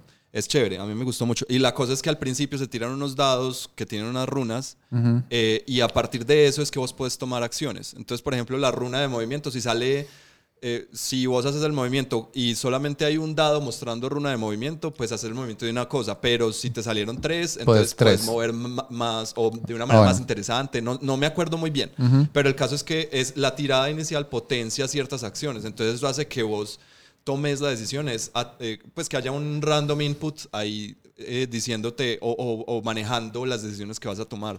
Parte de lo que te decía ahorita también, que de alguna manera limita o dinamiza esas decisiones y al mismo tiempo reduce las, pues como el árbol de decisiones para cada turno. Porque obviamente si, digamos que, por decir cualquier cosa, te sale un solo recurso de moverte y entonces moverte te saldría un negocio muy malo, ya vos descartas moverte, pues por decir cualquier Sí, sí, ejemplo pendejo. ajá. Entonces no tienes que pensar en moverte, tienes Claro. que pensar en de las que te fue mejor, qué vas a hacer con ellas. Sí. Em, porque hay un punto muy grande a favor del- de los dados y sobre todo no solamente en esto, en juegos de rol y en juegos de mesa, y es que los dados especiales son muy aburridores. Sí, es verdad. O los sistemas especiales son muy aburridores, porque Sí. entonces dados, yo estoy seguro que acá no tenemos nada en este momento, pero si te digo que juguemos, no sé, un juego de mesa con estas papas que hay encima de la mesa, vos tenés dados de 6. Spoiler alert. Porque hay papas encima de la mesa. No sé, las traje ahora. Ya esta es la segunda vez que mencionas papas. Es, Oh. ¿Cómo es? La- las papas de Chekhov es el... Sí, la escopeta de Chekhov. em, No sé. Bueno. Me vade. Es- El punto es que yo sé que vos tenés dados de 6 aquí. No sé dónde, pero con toda seguridad tenés. Sí. Mientras que ahí te digo, no, es que mira, vamos a si jugar. supieras dónde. Vamos a jugar este juego, necesitamos esta baraja de cartas, pues hay que traerla, o hay que imprimirla, Sí, sí, o hay que. Ajá. transcribirla. Sí, tenés Entonces, razón. hace que el juego sea menos accesible. Sí, sí. Cosa que le encanta a algunos publishers. Pues, por ejemplo, Sí. eh, Fantasy Fantasy, Flight. Les encantan los dados especiales y siempre son de 8. Y especiales Sí. de los especiales. O sea, Sí. no solamente con número raro de caras, número diferente a, seis caras, sino de, de ocho caras, Son pero, customizados. pero con Ajá. las caras que ellos dicen. Claro, y, y que muchos de los juegos podrías tener una tablita en la cabeza Sí. o en el tablero que dijera 1, 2 es esto, 2, 3, 4. No. Pero es horrible, sí. Simplemente es como, ¿y qué significa flecha hacia arriba con una explosión? Ajá. Entonces saque el reglamento. Sí, es muy malo. Sí, la, la pictografía de ellos tampoco me encanta. Bueno, volviendo a Gaslands. ¿Qué es Recordemos, ¿qué es Gaslands? ¿Recuerdan qué es Gaslands? No. No. Eh, algunas Sí, reglas. es ese juego en el que Norma ganó. Norma. Y Norma al final hizo, hizo como, dijo como, me voy a, ¿te acordás? Entonces Norma al final está al frente de la meta. Sí. Y ya, obviamente iba a ganar, pero dijo como, voy a terminar súper bien. Entonces hizo una pirueta y se descontroló. se lisó, pues fue como Norma, me imagino como, como ese papá, como todo normalito, como la, la, la. Y era como, no, no, les voy a mostrar que yo también puedo ser Es divertido. como el papá llegando al grupo, eh, pues llegando a donde está su hijo con los amiguitos. para y mostrar que él diciendo, es voy a- cool. Voy a, Sí. voy a Y después le sale mal. Y es chistosísimo porque, o sea, como que fue aún mejor que saliera mal a que lo hubiera logrado. Eso fue Norma, así ganó. Eh, algunas de las reglas que no usamos, que son extra, y yo creo que le dan un poquito más de lo que decíamos de esa granularidad del juego, es. eh, hay sponsors, ¿cierto? Que son como las facciones. Entonces es como, ah, no, tal empresa te está patrocinando tus carros y eso te cambia ciertas cosas y hace que, que ya no simplemente somos como un montón de carros con cosas en una carrera, sino que mis carros tienen ciertas características. Entonces, de esas me acuerdo, hay una que dicen que es muy buena para principiantes, que es como la empresa militar. Entonces, si, si usas la empresa militar, entonces te da acceso a unas cosas que se llaman perks y upgrades especiales. Eh, en el caso de la empresa militar, te deja si quieres tener un tanque o un helicóptero. Muy importante, ¿cierto? Ajá. Eh, te prohíbe la empresa militar usar carros ligeros. Entonces no puedes usar buggies ni nada por el estilo así. ¿Cierto? Eh, también te da acceso a armas más pesadas. O sea, a ellos les encantan como los lanzamisiles y ese tipo de cosas. Eh, y no me acuerdo pues cuál es el perk o upgrade, pero es muy como enfocada a somos grandes y pegamos duro. Entonces, esa es la empresa militar. Hay otra que en mi mente se llama Mitsubishi, pero no es Mitsubishi, obviamente, que es como la empresa asiática Tokyo Drift. Ajá. Y literalmente hay como Y es comparaciones. kawaii o algo así, ¿o no? No, no, no. Esa es como, como, como esa estética japonesa, como de vamos a hacer drifting y nuestros carros son como Ah, todos, sí. como todos bonitos, como todos perfectos. Como Entonces, neón. sí, como Sí. neón, como ese tipo de cosas. Como más Cowboy Bebop o... sí, como algo así. O Akira. Y los antes esos tienen prohibidos los carros pesados, ¿cierto? Entonces no pueden tener carros pesados y son muchos por el estilo de performance cars Sí. y son mejores, o sea, son muy por el lado de maniobrabilidad. Entonces es como la, el sponsor que te deja ser más maniobrable, no es mucho disparo ni nada de eso, sino que lo tuyo va a ser maniobrar y hacer drift. O sea, sea- yo me imagino que con eso es, uno, es slide, slide, slide, slide. To- Todo ese conjunto es para darle, pues, como trade-offs a, a cada Sí. jugador. Sí, y también, o sea, son trade-offs, hace más temático y también entonces ya eso te deja, es un juego de miniaturas, pues, y todos vamos a usar carritos, pero ¿cómo pinto mis carritos? ¿Cómo los modifico? Entonces, claro, si me voy con, con estos militares, eso me da ideas. Hay otra que son unos rusos, que es como la empresa de científicos locos rusos. Esa quiero yo. Entonces, tienen un montón de armas especiales y como cosas tecnológicas, pero es como pueden salir muy bien o muy mal. Me acabas de hacer preguntar cómo pintaría yo un carrito de Hot Wheels. Porque es complicado. Es- No, yo no los quiero dañar. Pues bueno, lo que pasa es que yo para jugar este juego, si yo fuera como a cogerlo más en serio, eh, me iría al, al hueco. Eh, pues el hueco es un, un sector de Un la pasaje ciudad. comercial Un pasaje comercial en la ciudad. que se donde consigue de todo Muy barato, muy barato y muy dudoso. de dudosas procedencias. Y allá se consigue todo lo chino. Y me conseguiría un juego de carritos, un montón de carritos chinos plásticos feos. Y ahí sí, eso sí los imprimaría y los pintaría y no sé qué. Eso, algo No, así. Yo, yo- iría donde alguien que tenga una impresora 3D de resina y buscaría un carro estúpido. Bueno, también. ¿Sabes qué? Hay un juego, o sea, salió el juego de mesa de, mm, Carros estúpidos. de, de las carreras locas. Ah, de, las de los picapiedra eso. No, no. Pues, ah, pues, bueno. o sea, no sí, de- de de todos Hanna-Barbera. esos- De Hanna-Barbera, sí. sí. Eh, el juego de mesa salió, el juego de mesa como que es muy malo, pero trae las miniaturas de Trae los carritos. súper bonitas. Entonces como que me compraría ese juego para las minis Y jugar jugaría Gaslands. Carreras locas en Gaslands. Eh, otra de las facciones, por ejemplo, le gusta chocar gente. Ajá. Y Esa otra- también sería mi facción. Y hay otra que le encanta la velocidad. Entonces es como que todos quieren ir en sexta. Ok. Y yo me imagino esa facción como sale disparada y se da contra el muro del frente. o sea, uno llegando allá como, bueno, ¿y ahora qué? Eh, y las facciones también tienen este tema que no usamos, que son los votos de la audiencia.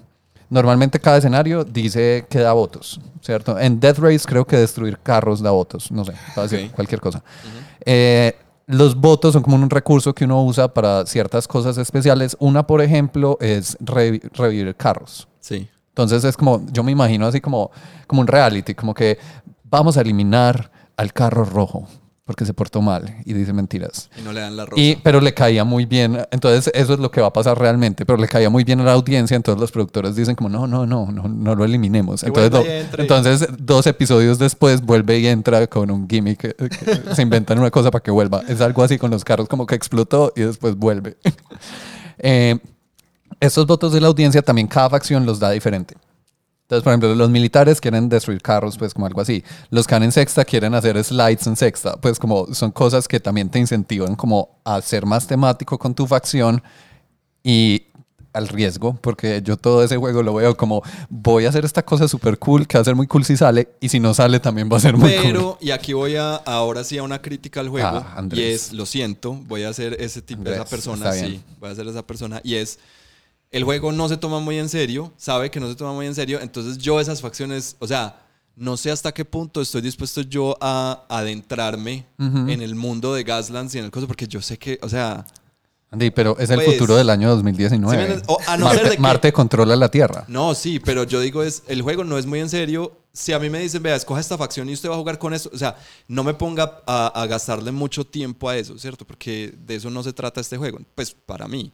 Entonces, Yo creo que están las dos opciones. Eh, si yo fuera, ah bueno, eh, también hay muchos escenarios, ¿cierto? Entonces, si yo fuera, ellos tienen una campaña que es como una temporada del reality. Si yo fuera a jugar una campaña, eh, le pensaría como, ah bueno, juguemos, cada uno tiene un sponsor, elijamos sponsor y jugamos cada uno con su sponsor y bacano. Si fuera así como, ah, no, David no ha jugado, entonces primera vez que jugamos con David es como, como jugamos nosotros. No vamos a usar pues la primera vez los sponsors porque son más reglas, hay que aprender un poquito más de cosas que puede que le den un tris más de profundidad, pero para uno aprender pues y de pronto ver si le gusta o no, no vale la pena pues al principio. ajá. Eh, hay un montón de escenarios más locos aún. Hay, hay uno, por ejemplo, que es eh, con un Warwick, así como Mad Max, o sea, como que va el, el tractor de guerra y Ah, un jugador es el tractor de guerra y los otros están intentando destruir el tractor de guerra o Está hacer algo con eso. Hay otro que es como de, ¿cómo es que llaman estos carros monstruos? Monster Trucks. los Monster Sí. Trucks. Eh, hay otro que es como con Monster Trucks. Eh, un ah, no, es un jugador tiene un Monster Truck y quiere pisar a todos los otros carros y los otros son intentando Por ejemplo, eso me suena más hacer diver- puntos. eso me suena más divertido que meterme a ver facciones y a no sé, y pues ¿sí me entiendes? Yo creo que habría que probarlo, pero la combinación de esas cosas puede, o sea, puede ser incluso mejor que la experiencia que ya tuvimos. Eh, hay uno con un eh, tractor tiranosaurio. Sí. Eh, no estoy seguro cómo funciona, pero un tractor tiranosaurio. Pues, o sea, Ya. necesitamos más que Como eso. dicen por ahí, enough said. Sí, sí. Tractor tiranosaurio, said. Eso. Hay uno con zombies, que Mm. es como eh, ponga, que incluso leía que la gente pone como frijoles, pues como elija algo de tamaño adecuado para que represente zombies. Como así unos G.I. Joes. No, eso Pues es si ya demasiado estamos, grande. Si ya estamos jugando con, con Carros Hot Wheels, reales. Si ya estamos jugando con Hot Wheels, pues pongamos G.I. Joe's. En el escenario ellos dicen más o menos de qué tamaño sería un zombie que funcione. Y el objetivo es pisar los zombies.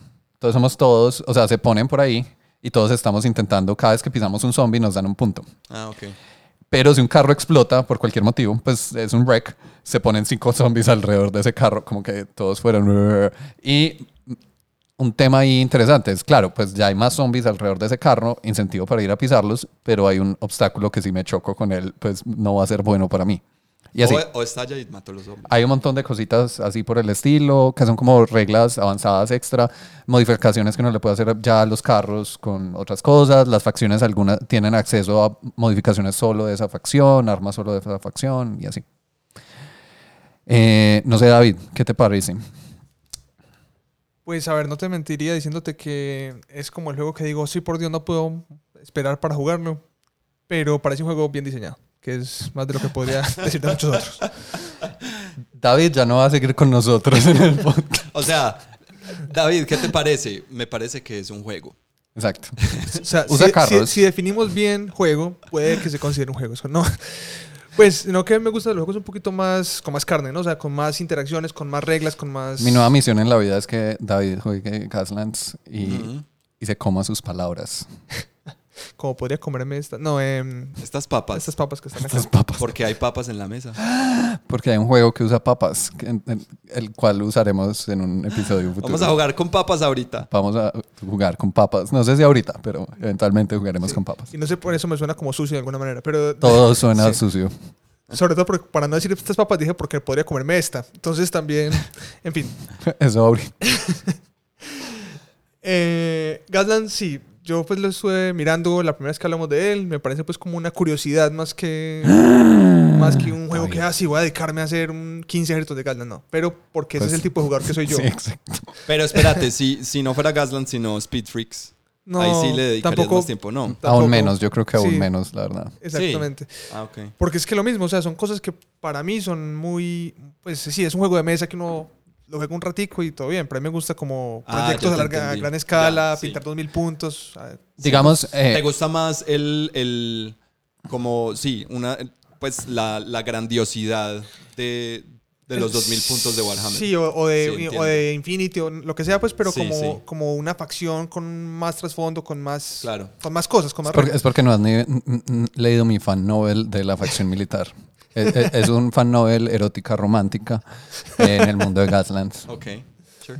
O sea, estás haciendo fan, fanfics de. Es de un Gatlands. fanfic. Sí, tiene, tiene slash también. Ah, bueno. Entre carros. Eh, Obviamente. Lo oyeron aquí primero. Sí. Pero, pero no, el, el fondo, pues a lo que iba es que me parece muy bacano porque este tipo de juegos son un muy buen pu- punto de inicio. Para, Para una- que después lleguen a- y le compren a David. Exacto, no.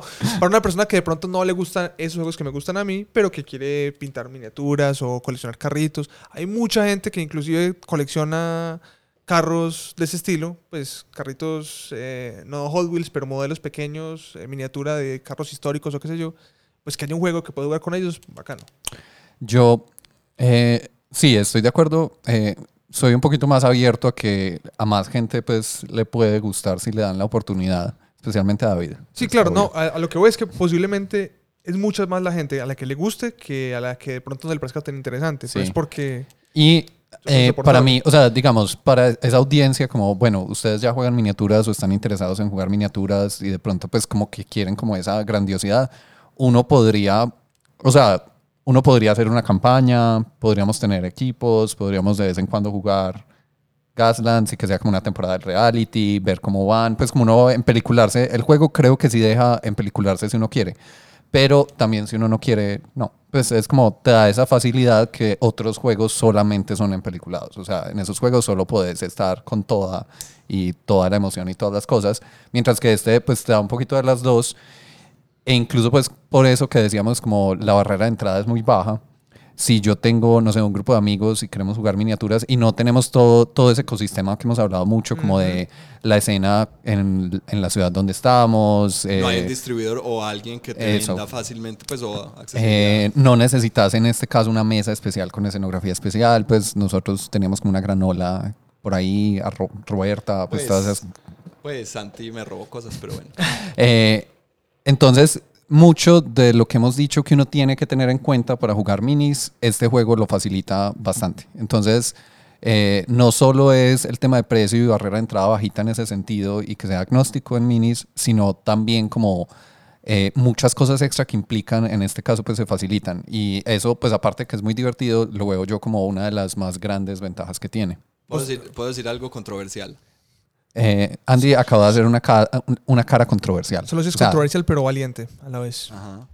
Es para que pongan el meme de ¿cómo, cómo te atreves a decir algo tan Controversial, pero Controversial. valiente. controversial, tan valiente? Marica, ya. Eh, lo único que no me gusta es que se llama dizque, agnóstico y es como uno sabe que la gente, o sea, por lo menos en mi opinión, como que la gente agnóstica es como esa gente que le da miedo negar la existencia de Dios. Pero bueno, listo.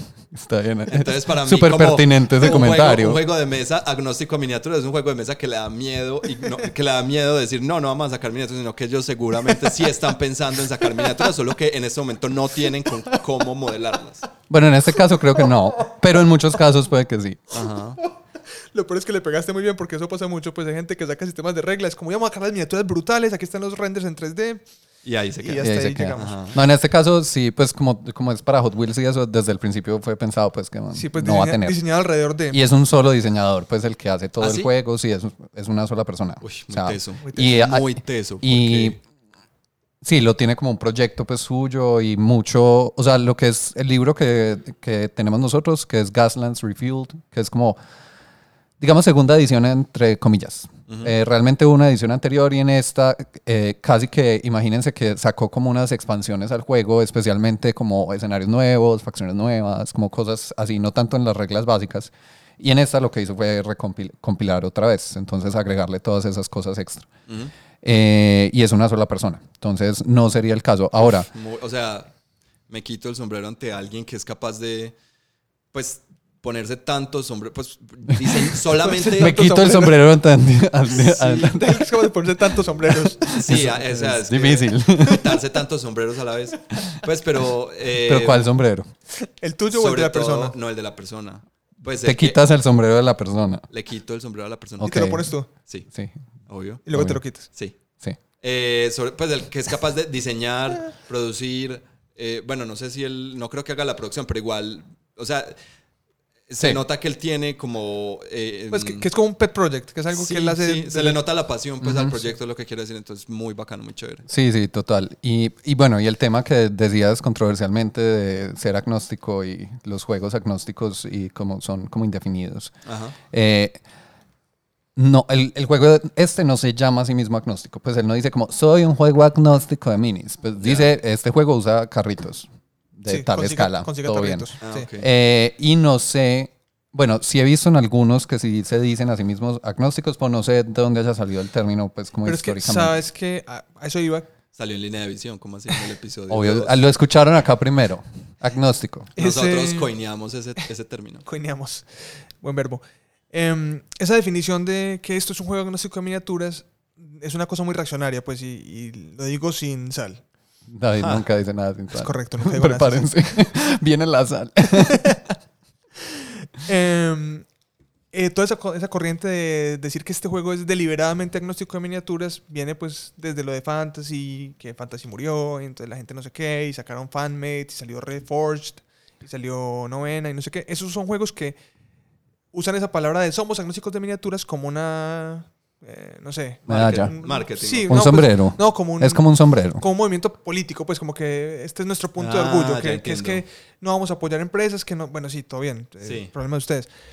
Em, pero el cuento ahí, Cero sal. sí, es que muchos de esos juegos sí tienen empresas que les hacen miniaturas. Lo que pasa es que no son empresas que están directamente ligadas con, con el- la casa matriz. Sí, claro, cuando un juego de eso se vuelve popular, pues Ajá. alguien dice, acá hay un mercado, Sí. voy a hacer miniaturas. Entonces no, no necesariamente pues como que no hayan miniaturas específicas para el juego, sino que de pronto la persona que fabrica las miniaturas y la persona que fabrica las reglas no son la misma persona. Ajá. Eh, Usan sombreros diferentes para diferenciarse. Los otros juegos que están ya más, digamos, eh, Creyentes. sí, que son un poquito más testigos de Religiosos. Jehová, eh, toman, pues, tienen toda la producción desde un solo punto estético, desde un solo punto de trasfondo. Lo que decía Santi ahorita, A mí personalmente, ver un ejército de X o Y juego con miniaturas que por algún sentido como que en mi headcanon no cuadran, es como, uy, pero ¿por qué? O sea, pero pues igual, eso es un problema personal. Primicia, David tuvo un aneurisma. Lo de las hermanas supersexualizadas o gente que tiene, no sé, Uy, ejército casi hago un comentario horrible. de... Iba, iba a decir como la palabra en japonés de hermano. Así como, como en esos animes Sí, que es, es por como- favor no lo hagas. Exacto. gracias. Todos se lo imaginaron. Yo, eh, vi en estos días un man que tiene un ejército de custodes hecho completamente de modelos de tipos en tanga con la cabeza de un custodes. Es como... Ah, pero eso está cool. No, eso- porque, eso es porque, porque es el chiste de. No es Búa Palusa, pero se llama muy parecido a ese sonido. Eh, Alpha Rosa, que son los que hacen If the Emperor Had a Text-to-Speech Device, que es súper famoso. Eh, No tengo idea que está hablando. Sí. ¿Qué? pues, no Dios mío, David, idea. tenés que verlo, a vos te gustaría. Eh, es como un fan-made de 40 mil, ¿cierto? Y es como comedia. Y ahí salen custodes eh, eh, engrasaditos en tanga, solo con los cascos. Entonces viene de ahí. Entonces me parece bacano porque es como un tributo a un tributo y bien. Que es tan oscuro que ni siquiera yo, que literalmente estoy No, inmerso no, en esto no, pues todo que, el tiempo. es que David se lo toma muy en serio, como ya hemos establecido. Entonces vos estás inmerso en, en- en el tema competitivo, en ver qué es bueno, qué no sé qué, mientras que yo veo Memes, comedias, solo eso, memes. básicamente. Gr- Grim Dank. Grim- eh, no, a veces. A veces. Solo Sigmarxism. Grim Dark Romantic Comedies, No, hay un Reddit que se llama Grim, Grim Dank, que son Dank memes, pero de Grim Dark. que son dank memes. Es como memes Dank. Dank. Ok. ¿Qué todo significa quedó, dank? todo quedó muy claro. Eh, no, no es muy relevante. De- Dejemos de No, no, pero No estoy seguro, no, es- estoy- no sé cómo explicarlo. es como Es como, es que es como, carnudos, es como, jugosos, como buenos. Sí, es que es de esas expresiones como que algún, algún adolescente alguna vez eh, pegó en internet la palabra como que algo era muy dank y ya eso es a thing. Pues como que eso es algo. Andy, estamos muy viejos para estas cosas. Ajá. O muy jóvenes, yo diría muy jóvenes, la verdad. bueno, Vale. Eh, No sé si tan perdido que estábamos hablando. eh, estábamos hablando... Ah, de los juegos agnósticos. Sí, que el- te descuadra cuando no va con la estética sí, del juego. Pero más allá de eso, pues hay juegos agnósticos. Bueno, Y eh, juegos agnósticos. juegos agnósticos. Exacto. Hay juegos que, el- que son abiertos porque desde el diseño están pensados en que vos, por motivos de diseño del juego, vas a usar otras miniaturas como Ujú. Gaslands. Y juegos que desde el diseño del juego dicen, no, es que pues no vamos a hacer miniaturas porque, no sé, no podemos, no queremos, no sabemos. Vamos a hacer reglas y jugar con lo que quieras. Y también existen, hay unos mejores que otros, pero el- en general son juegos que están mucho más orientados a la mecánica de las reglas. Gaslands es la excepción a esto. O sea, la mecánica no es mala, pero Gaslands es un juego que es divertido. O sea, que no está pensado para que sea súper competitivo. Al contrario. O sí. Ujú. O Se sí. dice que hay un mundial de Gaslands aquí en Colombia Mundial, mundial de Gaslands en, en, en esta mesa. Post, post-COVID. No, No, durante. durante. Ah. Exacto. Y para COVID entrar- Gaslands. Y Eh. sería súper ilegal, pues como que... Claro. Y, y peligroso, pues como que se siente Sí. peligroso participar. Y tenemos que poner mu- música marciana. Y cámaras, que sea como un reality. Ah, ya, porque es Marte. ¿Yo qué? Sí. Sí, no es en sí. Marte, es en la Tierra, Esa es parte para de ir a Marte, Marte. es como weird, pues como Sí, que... es como, sure. como- pues, me- sí, claro, es, es como tan creíble como los motorratones de Marte. Es como, ok, sí, están en Marte, supongo. Eh, yo iba a decir, ah, bueno, con todo ese tema De de, agnóstico y reglas y todo eso, pues también depende de eso, el enfoque. Entonces, está unos que hablabas que son realmente fanmates, Sí. ¿cierto? Que eso es como, pues, ya es mucho trabajo hacerle reglas. Se van a poner a hacer miniaturas también, siendo una cosa fan que no es tan, no es una empresa. Sí, pues sí, que no genera Ajá. revenue. Eh, otro caso es cuando son empresas pues, o proyectos pues, como más serios, eh, si el enfoque es en el juego o en las miniaturas, que es como lo que Games Workshop ha dicho siempre, que lo están dejando de a poquitos, que es como nosotros no somos una empresa de juegos, somos una empresa de modelos. Ah, ok. Y después hacen como un bailecito creído.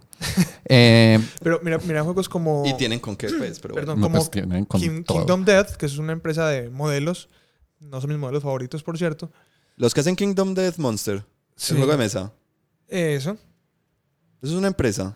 pues... Pues alguien, lo, Alguien una lo hace, empresa sé. lo hace, yo no sé. Pues yo no sé si sea una empresa. Alguien diseña eso, pero ellos realmente diseñan son modelos y lo- el juego es un afterthought. Pues, Sí, Ajá. Y no mucho- sabía. y mucho tiempo el, el- eso simplemente acá las miniaturas. O sea, el juego no existía. Ah. En cambio, a mí esas miniaturas me gusta, o sea, como que cumplen un nicho que no había. No sé, es que a mí, pues a mí todo lo que es como tan sexualizado me molesta. Pero, Pero, pues, pero me gusta es que es como darks. O sea, es como sexualizado, pero como Dark Souls. Pues no es como sexualizado como, hoy sí, vamos a tener modelos de mujeres que estén chimbas porque eso es lo que nos gusta ver. Sino que es como, el concepto de esta miniatura es penes. Y es un monstruo de penes. Ese monstruo puntualmente me parece bacano. Ah, pero- que es monstruo de tetas. Sí, esos, esos que son como cosas así ah, es- extrañas o eso, bacanas. sí. Eso me parece bacano. Pero Cuando el- es como sexualizado, como, Sí, pues como morbosearlo. Esta, esta es una maga con... Eso sí, no me gusta, tanga, para nada. Sí, bacano, pues. Ahora que estás El- diciendo eso, Hay bueno, tanto porno tan fácil de encontrar en internet, pues que ponerme a pintarlo no... no. lo oyeron aquí en línea de visión. Em, Este capítulo se ha salido de los reales tanto. me acuerdo, hubo el, el año pasado yo fui al sofá, al Salón del Ocio y la Fantasía en Bogotá. Y había, Fuiste en tanga. sí, Eso es- aparte de eso, eh, me la pasé en tangas allá. Pues, Pero, pero solo en tanga o... Pintado. Sexualizado. Ajá. O sea, Eh, y todo la lo que cosa es que había una parte de un pabellón, una parte muy grande, era un grupo de gente en, en la sección de juegos de mesa eh, que dijeron, no, es que tenemos el juego de mesa, vamos a, a- a sacar el juego de mesa por Kickstarter, no sé cuántas. Pues sí, pero el stand era gigante y tenían ya el merchandising listo y entonces te contaban toda la historia, tenían todo el lore, los personajes, te vendían eh, eh, agendas de cada Ujú. personaje, Sí. eh, camisetas, todo, y, y a ver el juego de mesa. Y estaba en un, o sea, en un prototipo en papel. Todavía no tenían, no sabían bien cómo eran las reglas. Yo lo jugué, ¿Qué? mm, sí, Me- era como, ¿qué? Y, y, eh, sí, ¿Y era no, sexualizado? o- Sí, ah, hipersexualizado. Sí. Eh, sí. Pues, pe- pensé que era solo un afterthought, pero... No, no, no, no. sí, sí, yo era como, ¿cuál es la relación de No, eso? no, y, y un juego de mesa, pues que lo poquito que tenían, no. No, se- o no, sea, no pintaba muy bien. No pintaba como muy juego. bien, sí, exacto. Y entonces era como, se nota que, pues muy chévere la pasión y todo ahí, pero, Pero, se nota que la pasión era más al diseño de personajes Sí. y a esa parte pues como a la estética que al juego. Sí, y Pues entonces... eso pasa mucho, pues, como, es- me parece como, como un acercamiento ingenuo a lo que es un juego de mesa. sí, total. Donde creen que la historia, o sea, creen que así como hay monopolio de todas las cosas, había así por haber, que ellos pueden hacer eso mismo y Sí. que eso va a ser Sí, un o, sea, éxito. o sea, que van a hacer un trasfondo brutal y un parqués con el trasfondo. eso, que que, no hablemos de algunos prototipos que hemos probado. Que son literalmente eso seguro. Pues, o sea, como tiro un no dado, muevo hablemos una ficha. Conquista del... Te puedo mostrar ahorita. Sí. Pero, pero Em, recuerda que a David le gusta el de penes. Ok. Eh, me gusta esa frase sin contexto. Sí, e- ese es el punto totalmente. El, el caso es que sí, o sea, es una manera de, de- de llegar pues como al diseño del juego, empezar desde la estética y, y- e intentar que la estética lleve el diseño del juego, pero me parece demasiado arriesgado. Pues a mí me parece más, pues creo que más veces... Falla que tiene éxito. Exacto. Sí. Pues yo sé que estamos como en, en la tangente que, De la tangente, de la una tangente, sí. y hay un, un ángulo ortogonal que se le contra otra tangente Pero por si allá. la derivamos, Suficiente llegamos otra vez a geometría. Gaslands. Pero Seguro. Sí, Yo creo que hay que integrarla. también. sí, en todo caso... Hasta eso fue la una tangente. ya la derivamos. Em, Tenés toda la razón porque eso es una cosa que se, se ve mucho eh, y no solamente en, en juegos de mesa, pues como juegos de mesa euros o, o americanos, sino hasta en juegos de cartas y en aproximaciones que la gente intenta hacer a este tipo de juegos de mesa pues como más competitivos. Todo el mundo cree que va a ser el próximo Magic. O sea, ese es el proyecto clásico. ¿Cómo así? Eso no es lo que vamos a hacer después de este episodio Sí, con para, eso, papas. para eso son las papas. Para eso son las papas. Em, o sea, todo el mundo tiene su, esa esta idea genial de es que va a ser un juego mejor que Magic. Voy a arreglar Magic. Le voy a quitar las tierras y. Bueno, John. obviamente este podcast no es de Magic, entonces no vamos a ahondar en eso. Pero el problema fundamental que la gente tiene con ese tipo de juegos es que, es que eso no es tan fácil. O sea, no es tan fácil no decir es que tengo un arte muy bacano y voy a hacer un juego muy bacano alrededor del arte. Ajá. Listo, bola de fuego hace tres puntos de daño. Rayo de fuego hace un punto de daño. Eh, no sé qué de fuego hace ¿Cómo, cuatro cómo puntos de el daño. rayo de fuego hace menos daño que la bola? No sé, pe- pero. Santi, es que no has jugado, no has jugado Call of El- Duty Dragones. El, no, el verdadero, Bola de el fuego es verdadero lo Magic. más... ar- em, Más que rayo de fuego. sí, de hecho sí. Claro. De hecho sí. Toda Bola de la fuego es- vida. Es como nivel 2 o 3, bola de fuego. Bola de fuego. Bueno, en segunda era nivel 6, pero... Bueno, Bueno, cool. en todo caso, Cool de fuego. es muy complicado vos hacer mecánicas interesantes y bien diseñadas si te estás basando, pues estás haciendo el diseño, eso es bottom-up, o sea, como o es top-down. Es- Mm, ah, una de las sí, dos. Una de las dos. En fin, es muy complicado llegar a un diseño bueno porque es que es, las cosas son como muy evidentes. O sea, los ataques hacen daño, sí, entonces. Y el escudo impide daño. Pues todo se, vuelve muy simple. En los juegos de miniaturas pecan mucho de eso, de que Ujú. todos re- se reducen a listo. Entonces tiro un dado a ver si te paso la armadura. La pasé. Eh, bueno, ¿cuánto daño hace? Ah, de 6 daños. Y se vuelven muy operativos. Hay muchos juegos de miniaturas que son extremadamente... El juego se juega solo. Si estás es una tabla las Excel. Sí. Eh. Humana. Eso es el... Y aquí es... uf, parce, Vas a lograrlo. Este, este pique que metí para llegar a Gaslands otra vez. A ver, a Aquí, ver. hay- uy, Dale, dale, David, David. Y en eso es que es bueno Gaslands. Porque es un juego Lo escucharon aquí primero, de nuevo. que no sé cómo era la tirada para conseguir ese- esa aceleración desde donde estábamos en la quinta porra. Pero es un juego que pues integra bien esas mecánicas con un trasfondo que quizá no sea el más complejo del mundo, pero no es un juego de, sí, somos dos soldados, yo Sí, te ataco, exactamente. veo a Sí, si te sí, mato, te mato dos soldados, me matas uno a mí. ajá. Incluso, es, no sé, es- Andy, si te pareció, pero es muy cinematográfico. O sea, como, como, como uno va viendo la pistica y como todo se va moviendo y después se voltean los carros y todo Yo me eso. podía, o sea, yo me, yo me podía imaginar como una escena, Sí. o sea, yo me estaba y imaginando después la cuando. Norma dio la vuelta y volvió a pasar y todo eran como... Ahora, no quiero, no quiero reiterar en el punto que, o sea, como Andrés. pegarle a un caballo muerto, porque ya pasamos este punto, pero, pero de nuevo, la, es como, me estoy imaginando la escena, pero en, en, de- en una cámara hiperlenta, ¿cierto? Como que lentamente el carro se está volteando, porque mientras pienso, mientras no sé qué, quiero más rapidez. Pero es bueno, lo único que quiero. Ya que ustedes jugaron, yo les hago la pregunta, ¿cumple la prueba básica para que un juego de miniaturas valga la pena jugarlo? Se balancea sobre una papa. No, no sé. ¿Cuál es la prueba básica? Fallé la prueba básica. Eh, lo querés volver Saber a la jugar. prueba básica. Sí. ¿Cuál, cuál? Lo querés volver a jugar. Sí, Yo ya lo he jugado Sí, tres sí. veces. sí. Esa, es, Eh. esa es la primera. Hay otra gente que dice que la prueba básica es te generó alguna experiencia memorable. O sea, hay algo que contarías Claro. de eso. Sí. No, la- no acabamos de hablar horas. No, Sí, sí, pero pues me pareció estúpido hacer esa pregunta y no la otra, pues porque la Sí, no, no, obvia. está bien. Norma. Para mí de pronto la pregunta es, me quiero, me quiero comprometer con el juego, pues me quiero comprometer a, vamos a jugar esa campaña que Santi estaba diciendo, ahí ya no sé. Ahí no sé, no estoy diciendo que no, Digamos- pero tampoco estoy diciendo Ah, bueno. que sí. Yo, yo- yo- aún- yo estoy en, esa misma, en el mismo campo. Es como, ¿jugaría con Santi alguna vez? Con toda seguridad. Te diría que sí, me voy a completar una partida semanal por dos meses. Ah, pues que yo eso no, nada, no me, ese es demasiado compromiso para mí. Pero ya esto es un problema de otro tipo. Eh, Hacemos el paso a nuestro siguiente podcast. no, pero La un- psicología un un- una cosa que nos faltó decir que me parece muy importante y me acordé cuando dijiste como jugar la campaña del reality. Porque yo pensé, pues yo tampoco la jugué. Como Andy y yo vamos a jugar la campaña de reality. No, no. Pero si convencemos a otros amigos y la hacemos entre tres o cuatro o cinco, Si, si, por ejemplo, Ahí me va así- llamando más la atención. Todavía no sé. a mí, a mí ya ahí me llama la pues atención. por- por- así se hace solo por presión social. Y tiene algo importante el juego. Funciona súper bien para más de dos jugadores. Sí, que eso, eso, es sí. muy diferente en todos Sí, los juegos de sí, sí. minis. O sea, Eso- eso es Yo creo que yo no te puedo decir que exista un solo juego de minis que yo conozca que sea bueno para más de jugadores. Todos son horribles. Bueno, no lo he jugado con Gaslands. más de dos jugadores, pero supongo, no sé. Funciona muy bien. Ok, te creo. Pero aún así, no sé si siquiera, o sea, si voy a gastarle una reunión semanal para, para jugar, no sé si se la quiero meter a Gaslands o si más bien te diría, no, parce, tenemos un, o sea, me acabaron de llegar un montón de juegos de Amazon. Pero, Andy, eso es un problema tuyo. sí, ¿no? sí, porque- yo sé, pero, pero si me entiendes, contra eso compite Gaslands en mi mundo. Sí, Sí, sí. Y, y vamos pues, porque eso tiene un nombre, ¿no? La longevidad del juego. Ah, yo, yo pensé que era como, como un trastorno mental. Sí, eh, eh, a- Andrés es un hoarder. Sí.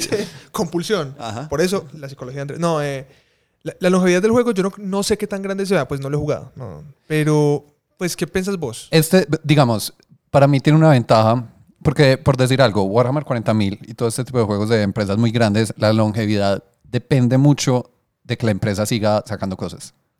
No, pues eso es lo que yo he visto. Como que Sino que es que... cuando no hay lanzamientos que me interesan a mí, yo paro de ponerle atención al juego. Pero Pero, no, ese puede ser un está- problema creo mío. que estamos hablando de cosas distintas de longevidad. Sí, O sea, pero, como- pero, pero, o sea, yo es pensando Yo como, creo que bueno, es- vos estás hablando es de rejugabilidad. De qué tan Sí, sí. divertido es Sí, jugarlo bueno, varias todo- veces. todo- yo, yo voy, creo que, déjame a ver si Sí, sí. llegamos Sí, a lo que yo- es. A lo que voy es como más hacia allá, pero... Sí, pero entonces, por decir algo, si, si Warhammer 40.000 fuera estático, o sea, como, como está en este momento, ya ese es el juego y no vuelve a salir nada. Yo no sé cuánto tiempo seguiría jugando yo Warhammer 40.000.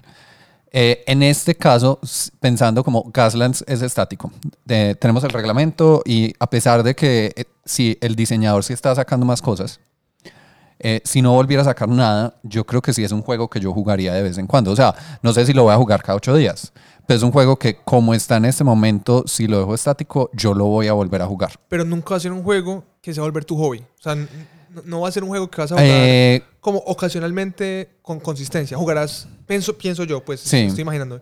Pienso yo que jugarás una o dos veces al año. O sea, se lo mostrarás Sí, a alguien, le Sí, enseñarás. Lo jugaré como yo juego un juego de mesa. Eso, que es muy ocasional. Y si de pronto encuentro un grupo con el que disfruto mucho jugar específicamente Gaslands, eso. lo jugaría un poquito más seguido. Esa- esa es la Igual que cosa. puedo jugar, qué sé yo, cualquier juego de mesa. Pues que, Parqués. que si- no, pues.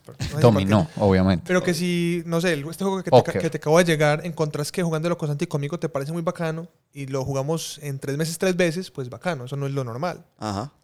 Entonces, Pues para- somos raros. sí. Eh, pero, pero sí, sí, estoy, estoy de acuerdo, pero yo creo que eso es verdad de muchísimos juegos. claro, claro. O sea, como que si, si no hay una comunidad y no tengo un grupo con el cual jugar el juego, pues eh, incluso con los super populares gigantes de miniaturas, pues les va a pasar eso, no lo voy a jugar casi. sí, pero creo que lo que voy es que Gaslands en ese sentido se comporta más como un juego de mesa que como un juego de miniaturas.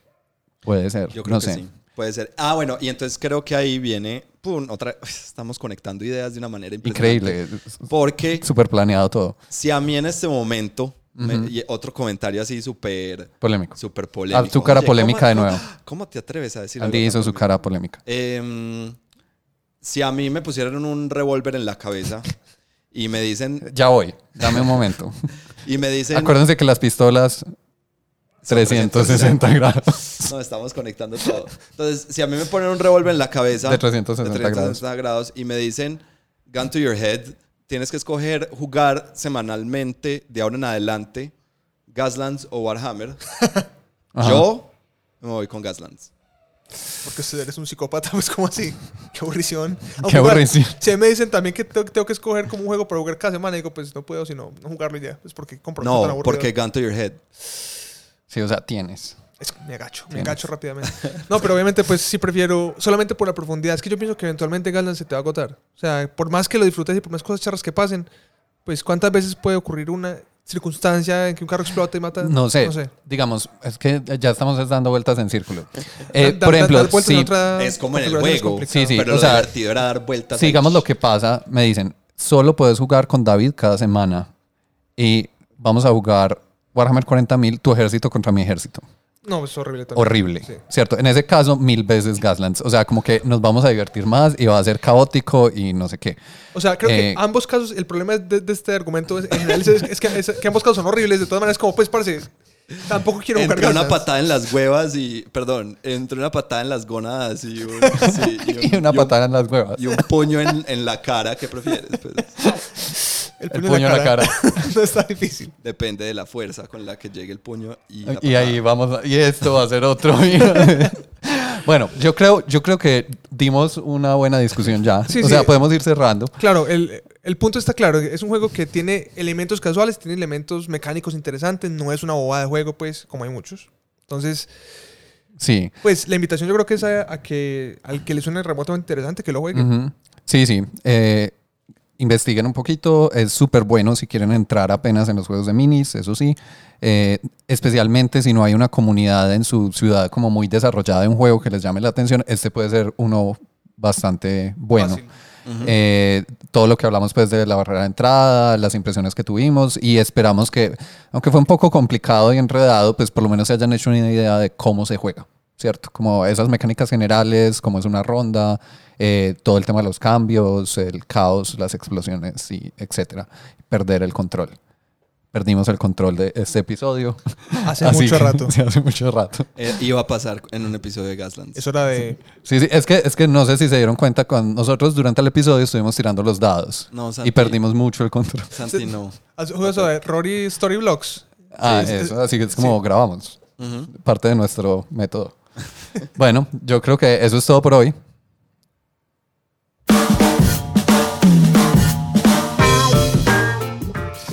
Gracias por escucharnos, por escuchar toda esta larga conversación. Diatriba, diría yo. Eh, sí, espero se hayan entretenido. Yo me entretuve mucho grabando este episodio. Eh, nos pueden seguir en nuestras redes como Línea Visión Podcast Punto LBD. podcast. LDB.podcast en Instagram, Facebook, eh, todas esas cosas. Eh, nos pueden seguir donde sea que escuchen podcast, ¿cierto? Estamos en Spotify para los que han preguntado. Eh, estamos en todos, Pues si muchos escuchando lados. esto, ya están, Sí. ya saben. En YouTube, etcétera. Denos amor, likes, comentarios, reseñas, todo súper positivo. Eh, también tenemos un mailing list que es, normalmente yo lo pongo en las descripciones de los episodios, el link, se pueden suscribir y les llega pues como el boletín de noticias. Eh, gracias por estar acá. Yo soy Santiago. Yo soy David. Y yo soy Andrés. Chao. Chau.